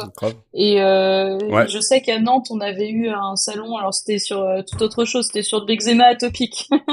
Mais en fait, juste se mettre à la place de la personne qui vit quelque chose au quotidien, je trouve ça vraiment fabuleux, quoi. Ouais, ouais, ouais grave. Bah, tu sais qu'il y a, euh, moi, on... quand je te dis ça, en fait, je pense, j'ai en tête là, c'était des, euh, des, des simulations pour, euh, bah, par exemple, tu vois, les, les combinaisons de, de, femmes enceintes, en fait, pour que les mecs se rendent compte ce que c'est que au niveau du dos et de, de, de porter un enfant ou euh, pour euh, les malvoyants aussi. T'as des casques, t'as des installations pour que les gens se rendent compte en fait ce que c'est que d'avoir d'avoir un problème euh, un problème de vue euh, au quotidien dans dans des lieux dans des lieux publics. Bah c'est ça et en plus c'est des choses qui marquent. Donc forcément quand on vit une expérience un peu atypique comme ça quand on est on est J'allais dire quand on est normal. Non. quand on n'a pas ce souci. Neurotypique. c'est ça. Neurotypique, madame. Quand on est neurotypique, euh, c'est ce genre d'expérience qui font que tu t'en souviens et tu te dis ah ouais, ça me parle. Ah ouais, bah je me souviens, j'ai vécu une expérience comme ça, donc je comprends tout à fait ce que tu ressens. Et une personne TDAH qui entend ça, euh, se, se faire comprendre, c'est quand même quelque chose qui nous arrive euh, jamais, quoi. Ah ouais, non mais. Euh, mais si tu as ce, ce projet-là, j'en suis. ah bah vas-y, on, va, on, peut, on peut le monter. Je peux mettre un petit guide aussi pour le faire et puis faire le faire le, le truc chez vous, l'expérience chez vous et puis la personne te dira très rapidement. Même tu le vois au quotidien, les, quand il y a une personne, tu as une discussion et que la personne demande, je sais pas, si on peut arrêter la musique ou baisser le son de la télé, bah, tu fais imagine que euh, tu, tu peux pas et que euh, c'est ça toute la journée. et que tu dois quand même euh, vivre ta vie comme ça, bah, c'est un peu, c'est un peu ça le TDAH. Bah, c'est ça, parce qu'il faut faire avec euh, ce qui se passe autour de nous. On est, on peut pas juste être dans nos bulles. C'est, ça. Je suis d'accord. Et du coup, euh, quand tu, euh, quand, quand tu me parles de ça, en fait, quand, maintenant qu'on a réussi à un peu expliquer ce que c'est comment on le ressent le TDAH, c'est au quotidien comment ça se ça se matérialise pour toi? C'est par exemple est-ce que tu peux parler un peu des, des difficultés que que principales que tu rencontres à ce niveau-là? Bah, euh, je pense que les difficultés, euh, elles sont différentes en fonction de, de l'étape de, de la vie. Les étapes de la vie, quand j'étais à l'école, c'était plutôt pour écouter le prof et faire ce qu'il fallait faire et, et, essayer de me contenir pour pour pas bavarder parce que c'était très compliqué. Mais aujourd'hui, dans le monde du travail, parce que là, du coup, je suis, je vais rentrer en alternance là euh, dans une entreprise en tant que business développeur, et donc je vais devoir euh, bah, forcément suivre euh, les consignes qui me sont données et parfois même me gérer moi-même. Je pense que la difficulté, c'est ça, c'est de réussir à, à trouver un moyen de s'organiser et de se gérer soi-même. C'est ça la, complexité dans le monde du travail et surtout que l'employeur, euh, bah, il s'en rend pas compte parce que bah, moi j'ai fait le choix de de pas forcément en parler parce que j'ai pas, c'est, enfin, c'est ma, on va dire c'est ma vision de les, les choses, mais j'ai peur que bah voilà tu vois il y a l'employeur qui se dit ah, bah je vais pas je vais pas la prendre parce que euh, ça m'embête euh, va falloir que j'aménage un poste ou ou euh, enfin il y a toujours cette peur de, de devoir justifier ce qu'on a et de devoir embêter les autres avec ça. Je pense que ça ça, ça représente bien les choses. mais t'inquiète pas Tania c'est tout à fait légitime et puis en plus bah tu tu vois déjà les les difficultés que ça représente à l'expliquer à des proches, alors à quelqu'un que tu connais pas, ça peut être, euh, tu vois, je comprends, je comprends, je comprends ton choix en vrai. Bah c'est c'est ça, je pense que c'est ça la difficulté, c'est de se dire, euh, bah voilà, euh, l'employeur déjà, bah soit tu lui dis et puis bah à la rigueur c'est bien pour un quota d'entreprise quand il faut une certaine un certain quota de, personnes en situation de handicap, mais ça peut être aussi vu comme un inconvénient, il faut aménager vraiment le poste de de la de l'employé quoi. Et on se dit euh, si la si l'employeur n'est pas n'est pas au courant de cette situation là et qu'il le sait qu'après une fois qu'on est en poste on a peur de se dire ben on est un peu le cadeau empoisonné. C'est ça. Et tu tu vois c'est c'est marrant qu'on qu'on aborde ce sujet parce que j'en ai parlé euh, il y a il y a deux jours.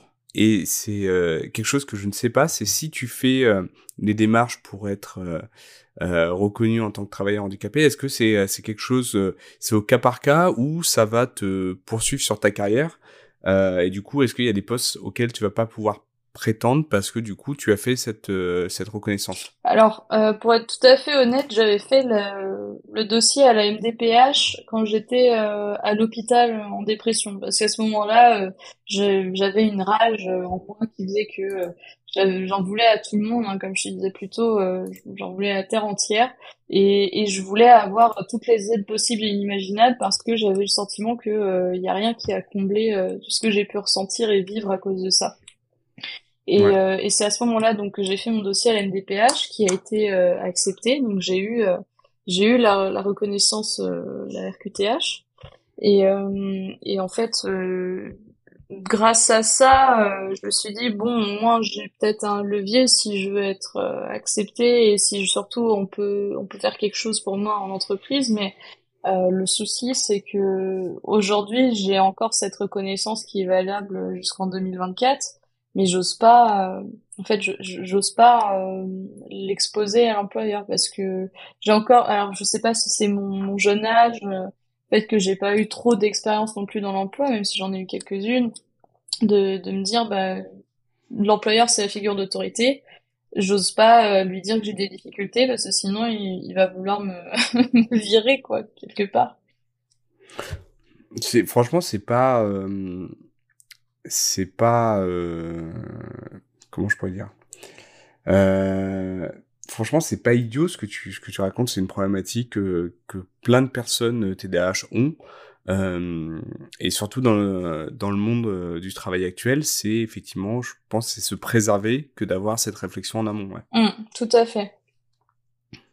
Et surtout, euh, pas, pas, pas, avoir envie, on va dire, de, de se fermer des portes parce qu'on se dit, bah, si ça se trouve, c'est vraiment l'entreprise qui va me faire aller loin, qui va me faire évoluer, etc. Et pour en venir d'ailleurs à ta question tout à l'heure, euh, j'ai pas le sentiment que la RQTH ou du moins le TDH va m'empêcher d'évoluer euh, sur des postes à, à, plus haute responsabilité. Mais par contre, ça peut être un frein au quotidien dans la, dans la, on va dire dans les missions qui me seront demandées au quotidien. Donc euh, arriver jusque là, ce sera possible, mais réussir à, avoir cette qualité de, on va dire de, de responsabilité, ça va être compliqué. D'accord. Ok. Non, moi je je, je comprends ton je comprends et je partage euh, ton, ton point de vue sur sur cette interrogation. Et euh, et par rapport maintenant qu'on a vu un peu les difficultés euh, principales que, que tu pouvais rencontrer euh, et que ça, ça générait, c'est euh, est-ce que tu nous partagerais tes, bah, les avantages que, que tu vois au TDAH et surtout ce que tu mets les techniques que tu as mis en place euh, toi de ton côté? Euh, Les avantages liés au TDAH, euh, je pense que oui. Alors après, ça dépend du profil qu'on a encore une fois en TDAH, si on est plutôt mixte ou quoi. Mais moi, je trouve que déjà le fait de pouvoir, va dire, être à l'aise à l'idée de faire des oraux, de parler avec des gens, parce qu'on sait que nous, on pourra tenir la conversation sans problème je pense que c'est c'est un gros avantage. Et justement, comme on disait, euh, le poste de BizDev, euh, bah, c'est comme tout autre poste où on doit être euh, beaucoup à l'oral, avoir une bonne oration, etc.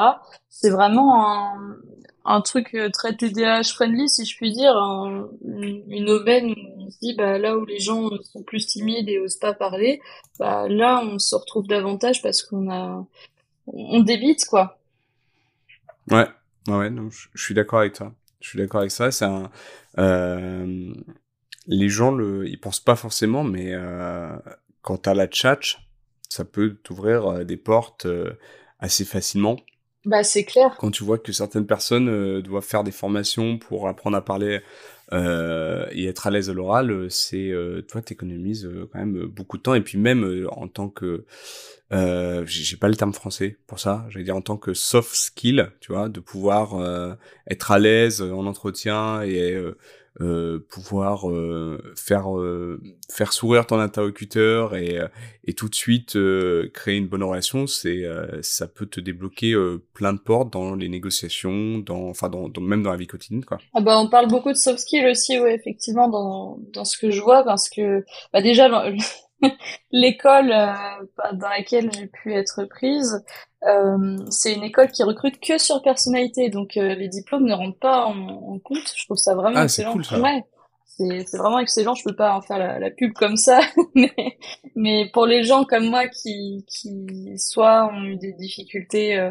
euh, bah, sur le plan euh, handicap ou même juste des gens qui qui sont pas tombés forcément sur les meilleures expériences pro, euh, le fait de pouvoir être recruté sur la, personnalité, je trouve ça top et les soft skills qu'on a en tant que TDAH.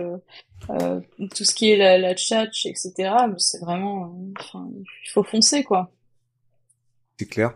Et, et du coup, aujourd'hui, est-ce que tu as, est-ce que as la sensation d'avoir vraiment assaini tes, tes relations euh, avec tes, amis ou ta famille et leur avoir vraiment euh, expliqué euh, ce que c'était le TDAH ou en tout cas toi comment tu le vivais ou tu sens qu'il y a encore beaucoup de chemin à faire? Bah, ça dépend avec qui.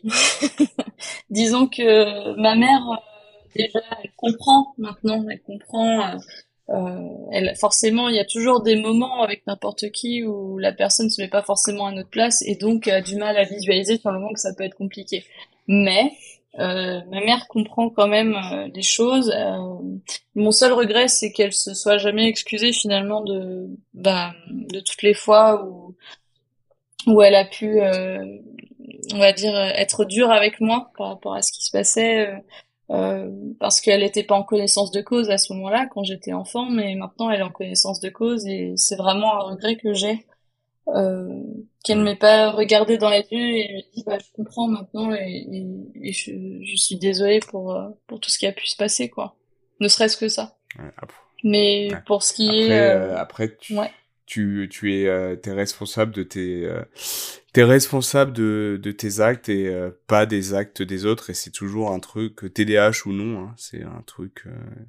les relations familiales et tout, c'est toujours un truc très compliqué de, de ressenti. De, on aurait aimé que la personne comprenne, fasse un geste, mais on est responsable de ce, uniquement de ce que nous on a dit et de ce qu'on a exprimé. Et ouais, parfois, effectivement, on, aurait aimé plus de la personne en face. Ouais, ça, je, je te comprends. Bah, c'est ça. Après, euh, voilà, c'est, je pense que c'est aussi dans sa personnalité où elle va pas forcément être à l'aise à, à s'excuser de base quand il se passe quelque chose. Donc peut-être que voilà. Mais par contre, j'ai ressenti quand même qu'il y avait une différence dans notre relation. On était beaucoup plus, on est beaucoup plus soudés actuellement. Hum, je, je, sens qu'elle euh, qu'elle a pris du recul aussi sur ce qui s'est passé, sur aussi euh, les, les, problèmes externes aussi tels que le divorce qui ont fait qu'elle a réfléchi autrement. Mais pour ce qui est du TDAH, euh, elle est plus ça lui arrive encore des fois de me faire des réflexions qui, qui m'attristent un peu quand elle dit qu'est-ce que tu parles? ou des choses comme ça parce que je, je débite beaucoup mais euh, c'est la plupart du temps c'est quand même mieux après, ça, ouais, bah ouais, parce que si tu parles pas beaucoup, ça veut dire que euh, euh la discussion de fatigue et que tu n'arrives pas à trouver un ancrage euh, qui te passionne sur le, le, sujet et que du coup, euh, c'est mieux d'avoir une personne qui parle beaucoup qu'une personne mutie qui, qui, est, qui est en mode zombie. Ah bah exactement, ouais, tout à fait. Après, ça c'est par rapport à, à, ma mère, mais sinon, moi, je, ça fait depuis six ans que, que je suis en relation avec ma copine. Et elle, euh, elle comprend. en fait, elle m'a connue avant et après. Donc, elle a su comment j'étais avant et, on a fait toutes, les deux ce travail de recul où on s'est dit ah bah ouais, en fait, ça, explique beaucoup de choses. Et aujourd'hui, au quotidien, euh, elle m'aide énormément et je pense que je serai jamais assez reconnaissante de tout ce qu'elle fait au quotidien pour pour moi, pour me rendre la, vie plus facile. Et je pense que quelque part, euh, le diagnostic et les médicaments, ça a été vraiment un un, nouveau départ dans notre relation et ça, comme tu dis, ça assainit cette relation, ouais, c'est clair. Ouais, ouais, c'est, on le dira jamais assez, c'est euh, extrêmement important, bon, euh, pour euh, neurotypique ou neurotypique, mais neurotypique, t'as quand même une, t'as quand même une, une partie en plus d'avoir quelqu'un qui, qui comprend, qui est patient et qui euh, sur lequel tu peux t'appuyer vraiment euh, au quotidien. Bah c'est ça. Bah alors après, oui, ça c'est dans la partie générale. Ça arrive toujours des fois forcément que je sois dur à gérer et donc il y a des moments où il y a moins de patience. C'est normal. Euh, Moi-même, je pense que si si j'avais la même personne que moi en face, j'aurais beaucoup de mal à la gérer. C'est pareil. Mais, ah, c'est sûr. c'est hein. important. Ça en vrai, c'est c'est comme tu dis, hein, on aurait la même personne en face de nous, ça serait, ça serait compliqué. Et tu m'avais dit aussi, euh, tu m'avais dit aussi dans ta, dans ta description sur ça que c'était, euh, c'était aussi une, compliqué pour toi de garder un bon contact avec les membres, euh, les membres de ta famille, enfin ton entourage, c'est aussi un truc, une problématique euh, euh importante, quoi. Comment, euh, comment garder le contact, comment garder un bon contact en fait avec notre entourage, quoi, qu'on était derrière. Bah c'est ça. Moi, alors pour pour ma situation, tu vois, comme je te disais tout à l'heure, je parle plus mm. avec mon père. Alors, je pense que c'est en grosse grosse partie pour ça, parce que je pense que quand j'étais enfant, j'étais pas très bien comprise. Euh, J'étais pas très bien écoutée non plus. Mais, mais en fait, en grandissant, on a du mal à, garder ce genre de relation. Au bout d'un moment, on a besoin d'être entendu. On a, on a besoin que la relation aille dans les deux sens, pas que dans un seul. Et, et ouais, maintenant, euh, j'ai du mal à garder, euh, j'ai eu du mal à garder cette relation-là.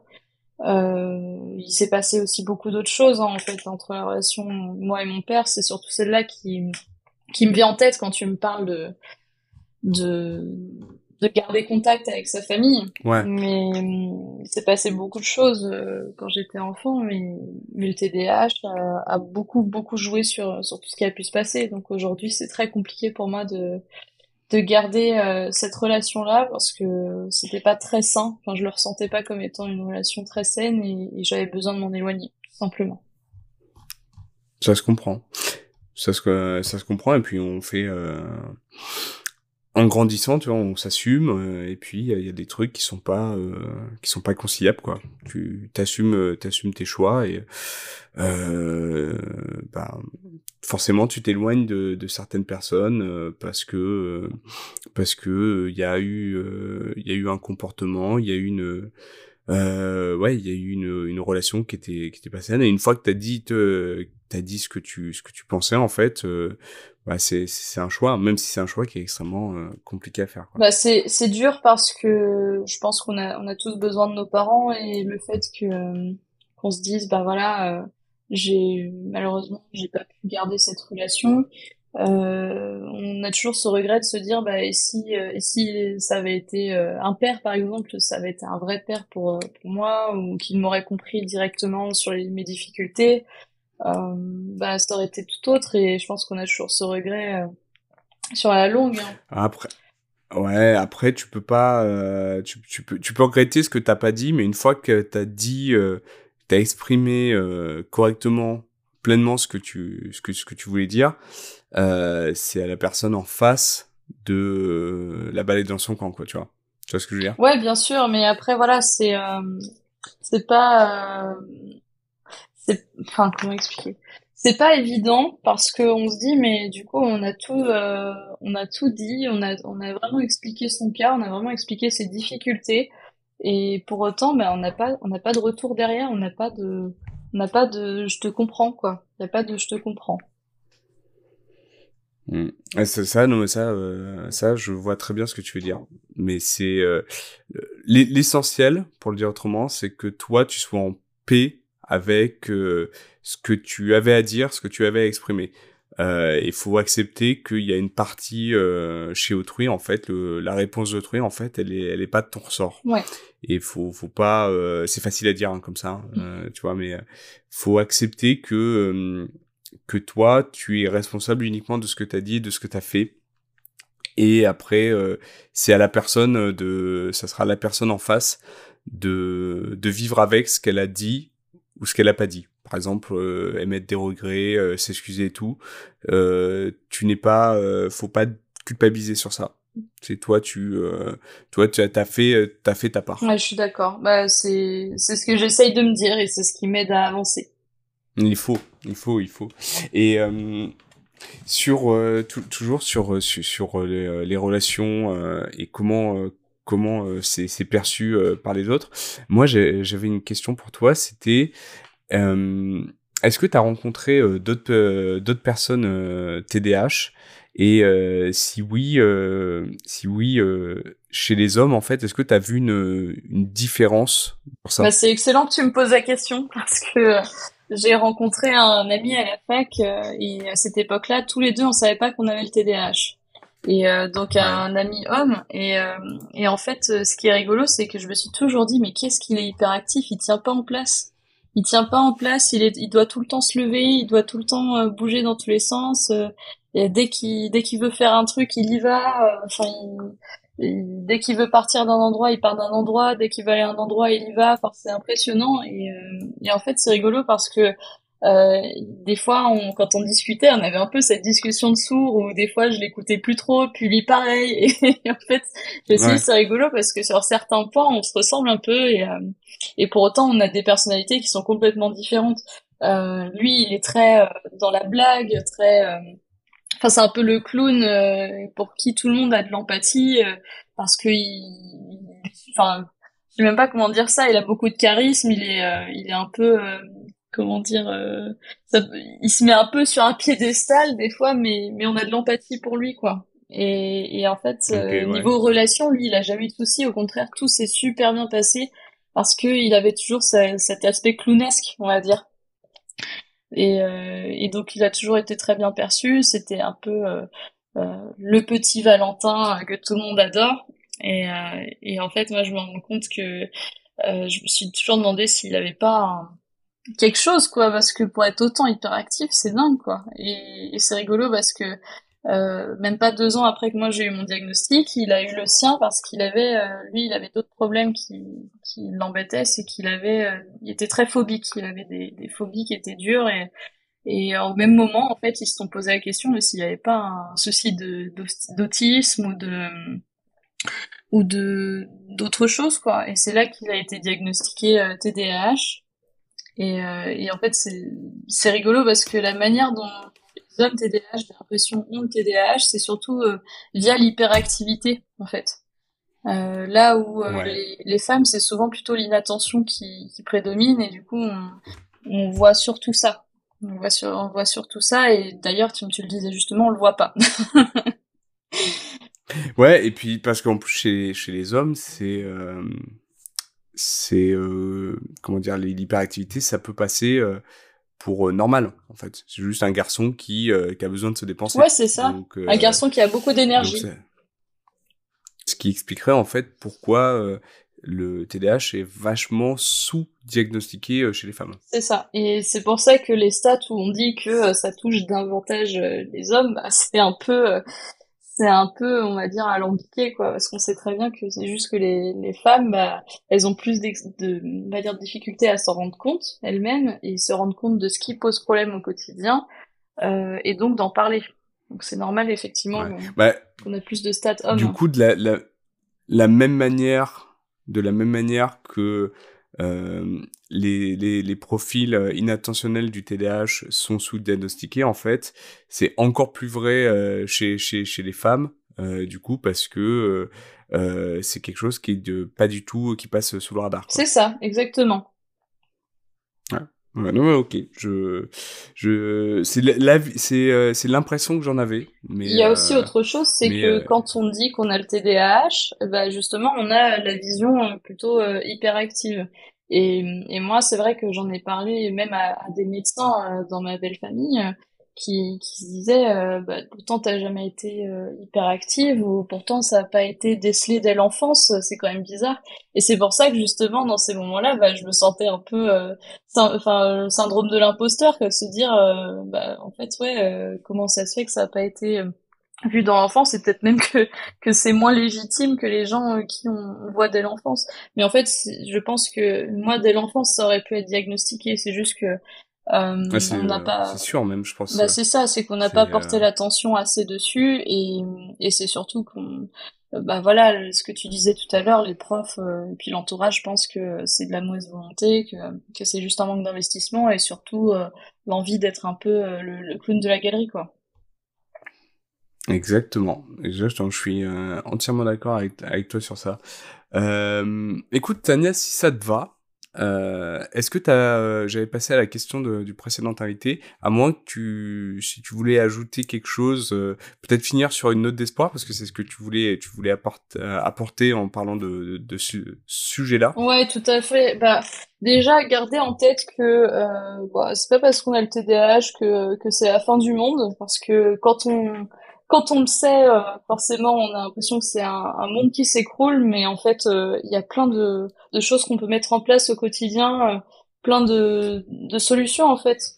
Et puis, bah, surtout se dire que, bah, en fait, voilà, ce que tu disais tout à l'heure, c'est, bah, nous, on est en paix avec ce qu'on dit, on est en paix avec le fait qu'on a le TDAH et qu'on l'a expliqué aux gens. Et si les gens veulent pas comprendre, c'est que c'est pas forcément des gens auxquels ils il faut accorder de l'importance et vers lesquels il faut s'entourer. Voilà. C'est vraiment ça le message d'espoir. Et deuxième chose, euh, vraiment, ouais, se dire que bah peu importe si, si une relation ça se ça se passe mal, euh, il y aura toujours un moyen, on va dire, de, de se dire bah voilà, faut pas culpabiliser, c'est pas c'est pas de ta faute, c'est c'est malheureusement euh, une mauvaise compréhension de, de, de ta condition.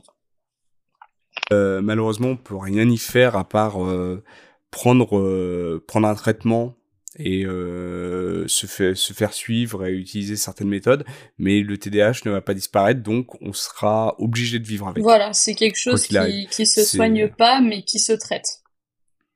C'est ça. Donc euh, euh, passer la phase, la phase prise de conscience en fait, et, et parfois le vertige que ça peut amener, euh, ça sert à rien de de, on peut on peut passer sa vie à pester et à imaginer qu'est-ce que ça aurait été euh, de de ne pas l'avoir mais euh, c'est on va passer beaucoup de temps, on va perdre énormément d'énergie à faire ça, alors qu'en fait, euh, cette énergie, il faut l'utiliser pour, euh, pour apprendre à, vivre avec, tout simplement. Ouais, bah c'est totalement ça. Et ouais, il faut, il faut trouver le moyen de c'est très facile à dire, mais de relativiser. Ah, c'est clair. Relativiser et se dire c'est c'est qu'une période où on va se sentir mal par rapport à ça et après en fait ça ça va couler parce que finalement il y a rien qui a changé entre le diagnostic et, et après, avant le diagnostic et après parce qu'on est on est toujours la même personne. C'est juste que maintenant on a conscience des choses, on sait qu'il y a des choses à, à mettre en place pour que ça aille mieux et euh, et puis on c'est ça qu'il faut garder en tête, c'est important, on est la même personne qu'avant le diagnostic. Il y a rien qui a changé. Eh ben écoute, amène, amène à ça. Du coup, Tania, si ça te va, euh, je crois que Inès, la précédente euh, invitée euh, du podcast, avait une question pour toi. On l'écoute maintenant. Alors moi, ce serait comment fais-tu face à l'image et à la méconnaissance du TDAH, de ton entourage et de la société bah, c'est une excellente question et, euh, et, je pense que cet épisode c'est vraiment euh, c'est vraiment le, la réponse en fait. C'est le hasard. c'est ça. C'est c'est c'est c'est le hasard, c'est le destin qui a fait que euh, Inès avait cette question pour toi. Bah écoute Inès, effectivement c'est pas toujours évident à, à, expliquer et surtout à faire face à la réaction des gens euh, encore aujourd'hui, euh, pour pas mentir, ça m'arrive encore de, de me sentir un peu euh, extraterrestre quand euh, je vois que les gens ils comprennent pas forcément. mais c'est important de dire, bah voilà, au lieu de dire bah j'ai le TDAH, parce que ça peut paraître vraiment barbare comme mot, et les gens ne connaissent pas forcément tu peux leur dire bah voilà en fonction de tes difficultés euh, j'ai des j'ai des problèmes j'ai des problèmes à me concentrer ou j'ai des problèmes à, à des fois à, me calmer dans, dans ma locution. Euh, c'est important, je pense, de synthétiser et de faciliter au mieux la compréhension de l'autre en, en, utilisant des mots précis qui, qui vraiment caractérisent tes difficultés. Donc, euh, si c'est l'inattention, euh, de dire, bah voilà, euh, je m'excuse, je vais m'isoler euh, dans une autre pièce parce que euh, j'ai du mal à me concentrer sur la tâche si tu es dans le monde professionnel et par exemple tu dois passer un appel. Ou alors ça peut être, euh, excuse-moi, euh, si, je parle beaucoup, et je m'arrête pas, euh, c'est que c'est que des petits problèmes d'impulsivité et, ça fait de moi une bonne copine quoi. c'est ça, c'est ça, c'est une, très bonne réponse. Et est-ce que toi, T'as une question pour le pour le prochain invité ah Bah totalement. Euh, et c'est assez rigolo parce que ça rejoint un peu euh, un peu euh, la réponse. je viens de me répondre à moi-même. C'est clairement bah. Fais, ton épisode. hein, elle pose des questions et elle fait les réponses. c'est ça. Il y a plusieurs plusieurs voix dans ma tête visiblement. non mais en fait. Euh, pour être tout à fait euh, honnête, j'aurais aimé demander à la personne euh, pour elle, comment elle, elle fait en fait de pour euh, pour euh, comment dire pour expliquer le TDAH aux personnes qu'elle ne connaît pas. comment elle fait, sachant qu'il y a cette contrainte temps où il faut être assez concis pour pas perdre l'attention de la personne, et en même temps il faut être direct parce qu'il y a plusieurs façons de faire. Celle que j'ai donnée à Inès par exemple, c'est pas c'est pas la seule façon de faire. Donc voilà, je suis très curieuse de savoir toi aussi comment tu fais pour expliquer le TDAH aux autres. Eh ben écoute, euh, c'est noté et, euh, et ça sera transmis euh, au prochain invité. Top.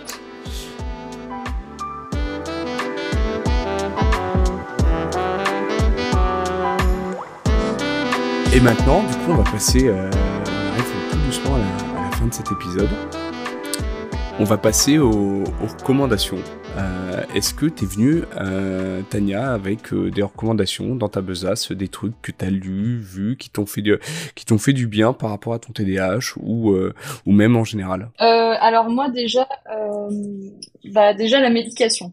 la médication, le, avoir un traitement, okay. je trouve ça ultra important. Après, il y a aussi autre chose, c'est le...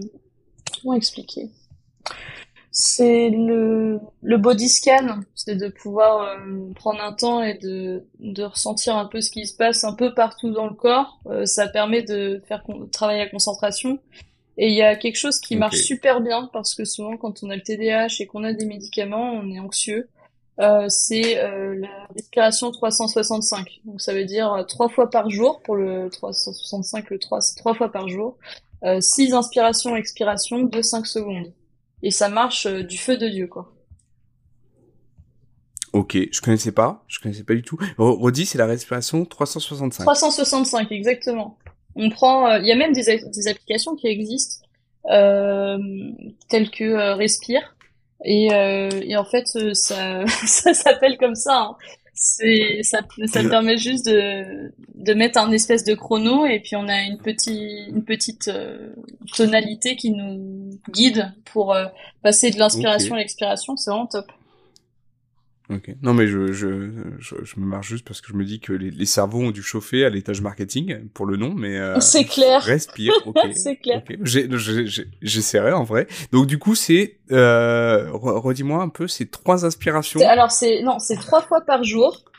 À chaque euh, à chaque fois, il faut faire six inspirations et expirations. Et ça dure okay. ça dure du coup à peu près cinq minutes. Et euh, ces inspirations-là, c'est 5 secondes d'inspiration, 5, 5 secondes d'expiration. Eh ben écoute, euh, écoute, c'est c'est incroyable. Le, le, disons que le hasard fait bien les choses parce que euh, tu le crois ou pas, mais moi ma reco du jour, c'était euh, la méditation. bon bah voilà. tu vois, euh, tout euh, tout bêtement. Euh, et du coup, j'ai j'ai hâte d'essayer euh, la méthode 365 parce que je ne connaissais pas. Mm-hmm. Moi, c'était tout simplement la la méditation euh, en on va dire pleine conscience que je pratique. J'essaye tous les jours. J'essaie d'être assidu qui euh, qui fait vachement du bien je trouve je pourrais pas expliquer pourquoi enfin c'est très difficile d'expliquer euh, mais en gros ça ça te recentre ouais ça te ça tu, te concentres sur euh, faire une seule chose à la fois et c'est quelque chose après que tu peux dans ta journée t'essayes de, mettre en place de, de ne pas te disperser d'être dans le moment présent et de faire euh, une seule chose et d'être complètement centré sur sur la chose que tu fais. Et euh, et moi la méditation m'aide beaucoup. Euh, j'essaie de le faire euh, d'être régulier là, là-dessus et euh, voilà donc si vous l'avez pas, si vous n'avez pas essayé, c'est euh, c'est quelque chose que que je recommande. Mais le fait que tu me parles de tu me parles de ça, enfin je trouve ça je trouve ça assez marrant. bah ouais parce que c'est en fait on a eu la même idée et euh, je pense que c'est aussi important de dire que ça apaise, même si ça aide aussi à, à faire travailler sa concentration, ça apaise au quotidien, on se sent moins anxieux et on gère mieux le, le stress. Ouais ouais bien sûr et puis vraiment faut faut euh, faut s'affranchir de toutes les idées reçues qu'on peut avoir sur la méditation, sur euh, euh, sur ce que c'est ou ce que ce n'est pas, parce que souvent en fait on, on, a une fausse idée de de ça, on s'imagine qu'on va faire le vide et qu'on doit doit penser à rien, mais euh, juste en fait faut faut essayer, faut essayer de prendre euh, et de commencer, même si on commence par deux minutes. Tu vois. Mm. Euh, on commence, euh, voilà, on se concentre sur sa respiration, on prend conscience de, de son corps et euh, et, et on y revient. On y revient plusieurs fois par jour s'il faut et donc du coup, bah, je vais je vais grave essayer ta, ta, méthode. Toi, ça fait longtemps que tu fais ça? Ça fait depuis l'hôpital, hein, je pense. Ça fait deux ans. Et il euh, y a des moments où c'est vrai que je suis pas très assidue, hein, mais bon, on fonctionne tous comme ça. Mais, euh, ah oui. mais par contre, euh, ouais, euh, je le faisais surtout aussi dans des situations où, par exemple, il fallait se concentrer pour le permis et du coup, il fallait mieux gérer son stress. Mais au quotidien, euh, ça fait depuis quelques mois que j'ai repris et vraiment, ça apaise, quoi. C'est génial. Bah, de toute façon, c'est rarement un mauvais conseil que de que de prendre une minute pour respirer un bon coup et tu vois tu tu déstresser et, euh, et du coup appréhender euh, une situation euh, avec un avec un autre œil plus apaisé on va dire. C'est ça, faut faut se dire que ça coûte rien d'essayer et puis et puis surtout bah, de voir si la méthode elle fonctionne pour soi aussi. Mais en général, si on fait bien l'exercice, c'est universel. C'est clair. Écoute Tania, on arrive, euh, on arrive à la fin de cet épisode, à moins que que que t'aies euh, quelque chose en plus, que tu voulais tu voulais aborder un point, peut-être qu'on n'a pas euh, qu'on a survolé euh, seulement euh, dans l'épisode. Non, pas spécialement, mais juste toujours ouais garder espoir. on est on est comme on est et Et puis tout le monde a, ses différences, ses difficultés, et c'est important d'en prendre conscience pour pouvoir travailler dessus. Voilà j'ai vraiment j'ai l'impression d'interviewer que des philosophes euh, à la fin à la fin de mes euh, mes podcasts Alex qui avait dit euh, vous êtes plus fort que que vous ne le pensez à chaque fois ah non vous vous me faites plaisir les invités. À chaque fois vous avez le, petit mot bien préparé on dirait que c'est préparé. Même pas en plus. J'ai rien préparé pour être tout à fait honnête. C'est incroyable, c'est c'est c'est que de la spontanéité, c'est c'est incroyable. Franchement, merci Tania d'être euh, venue euh, euh, passer le message et propager la bonne parole dans, dans le podcast. Ça m'a fait hyper plaisir. Donc tu es officiellement la, la Benjamin du podcast. et du coup, ouais, ça a été ça a été super enrichissant d'avoir un peu ton expérience de de de, de, de jeune femme sur commencer de vivre avec le TDAH et comment tu le perçois par rapport à, à à ton entourage en fait, euh, que ce soit les amis, la famille, comment l'expliquer et surtout comment euh, déculpabiliser par rapport à, à, cette condition. Bah merci en tout cas de m'avoir invité à ce podcast. J'étais vraiment très contente de pouvoir euh, parler de tout ça parce que je trouve que c'est important d'avoir des retours et, et, le podcast est là pour ça. Et vraiment, j'espère que les personnes qui se qui se reconnaissent dans ce que j'ai pu dire vont essayer les petites techniques qu'on a citées parce que vraiment c'est top et surtout de garder en tête que voilà, il faut il faut vivre avec ça, mais euh, malheureusement on, sera un peu seul dans cette démarche. Euh, parfois on sera bien accompagné, mais euh, il y a toujours il y a toujours du travail à faire sur ça et on peut être que satisfait de soi en fait quand on réussit à trouver les on va dire les petits hacks qui nous rendent la vie meilleure. C'est ça. Et puis oubliez pas qu'on est on est euh, nombreux en fait à, être seul, à se considérer comme seul dans ce cas-là. Donc au final, euh, euh, on l'est pas du tout seul. il faut juste, bah, faut juste, comme Tania, venir en parler dans ce podcast et s'apercevoir qu'il y a plein de personnes qu'on ne soupçonne pas autour de nous qui vivent la même chose. Et bah, parfois, ça fait du bien d'en parler, comme on, on, en a parlé durant cet épisode. C'est clair. Entourez-vous. Entourez-vous en tout cas. Eh ben écoute, ça sera le mot de la fin. Merci Tania d'être venue. Euh, on te souhaite, euh, bah, on te souhaite euh, plein de bonnes choses dans tes, dans tes études. Et, et puis, et puis voilà. Encore merci, merci pour ton témoignage. Bah, merci à tous d'avoir écouté le podcast. Merci à toi de m'avoir invité.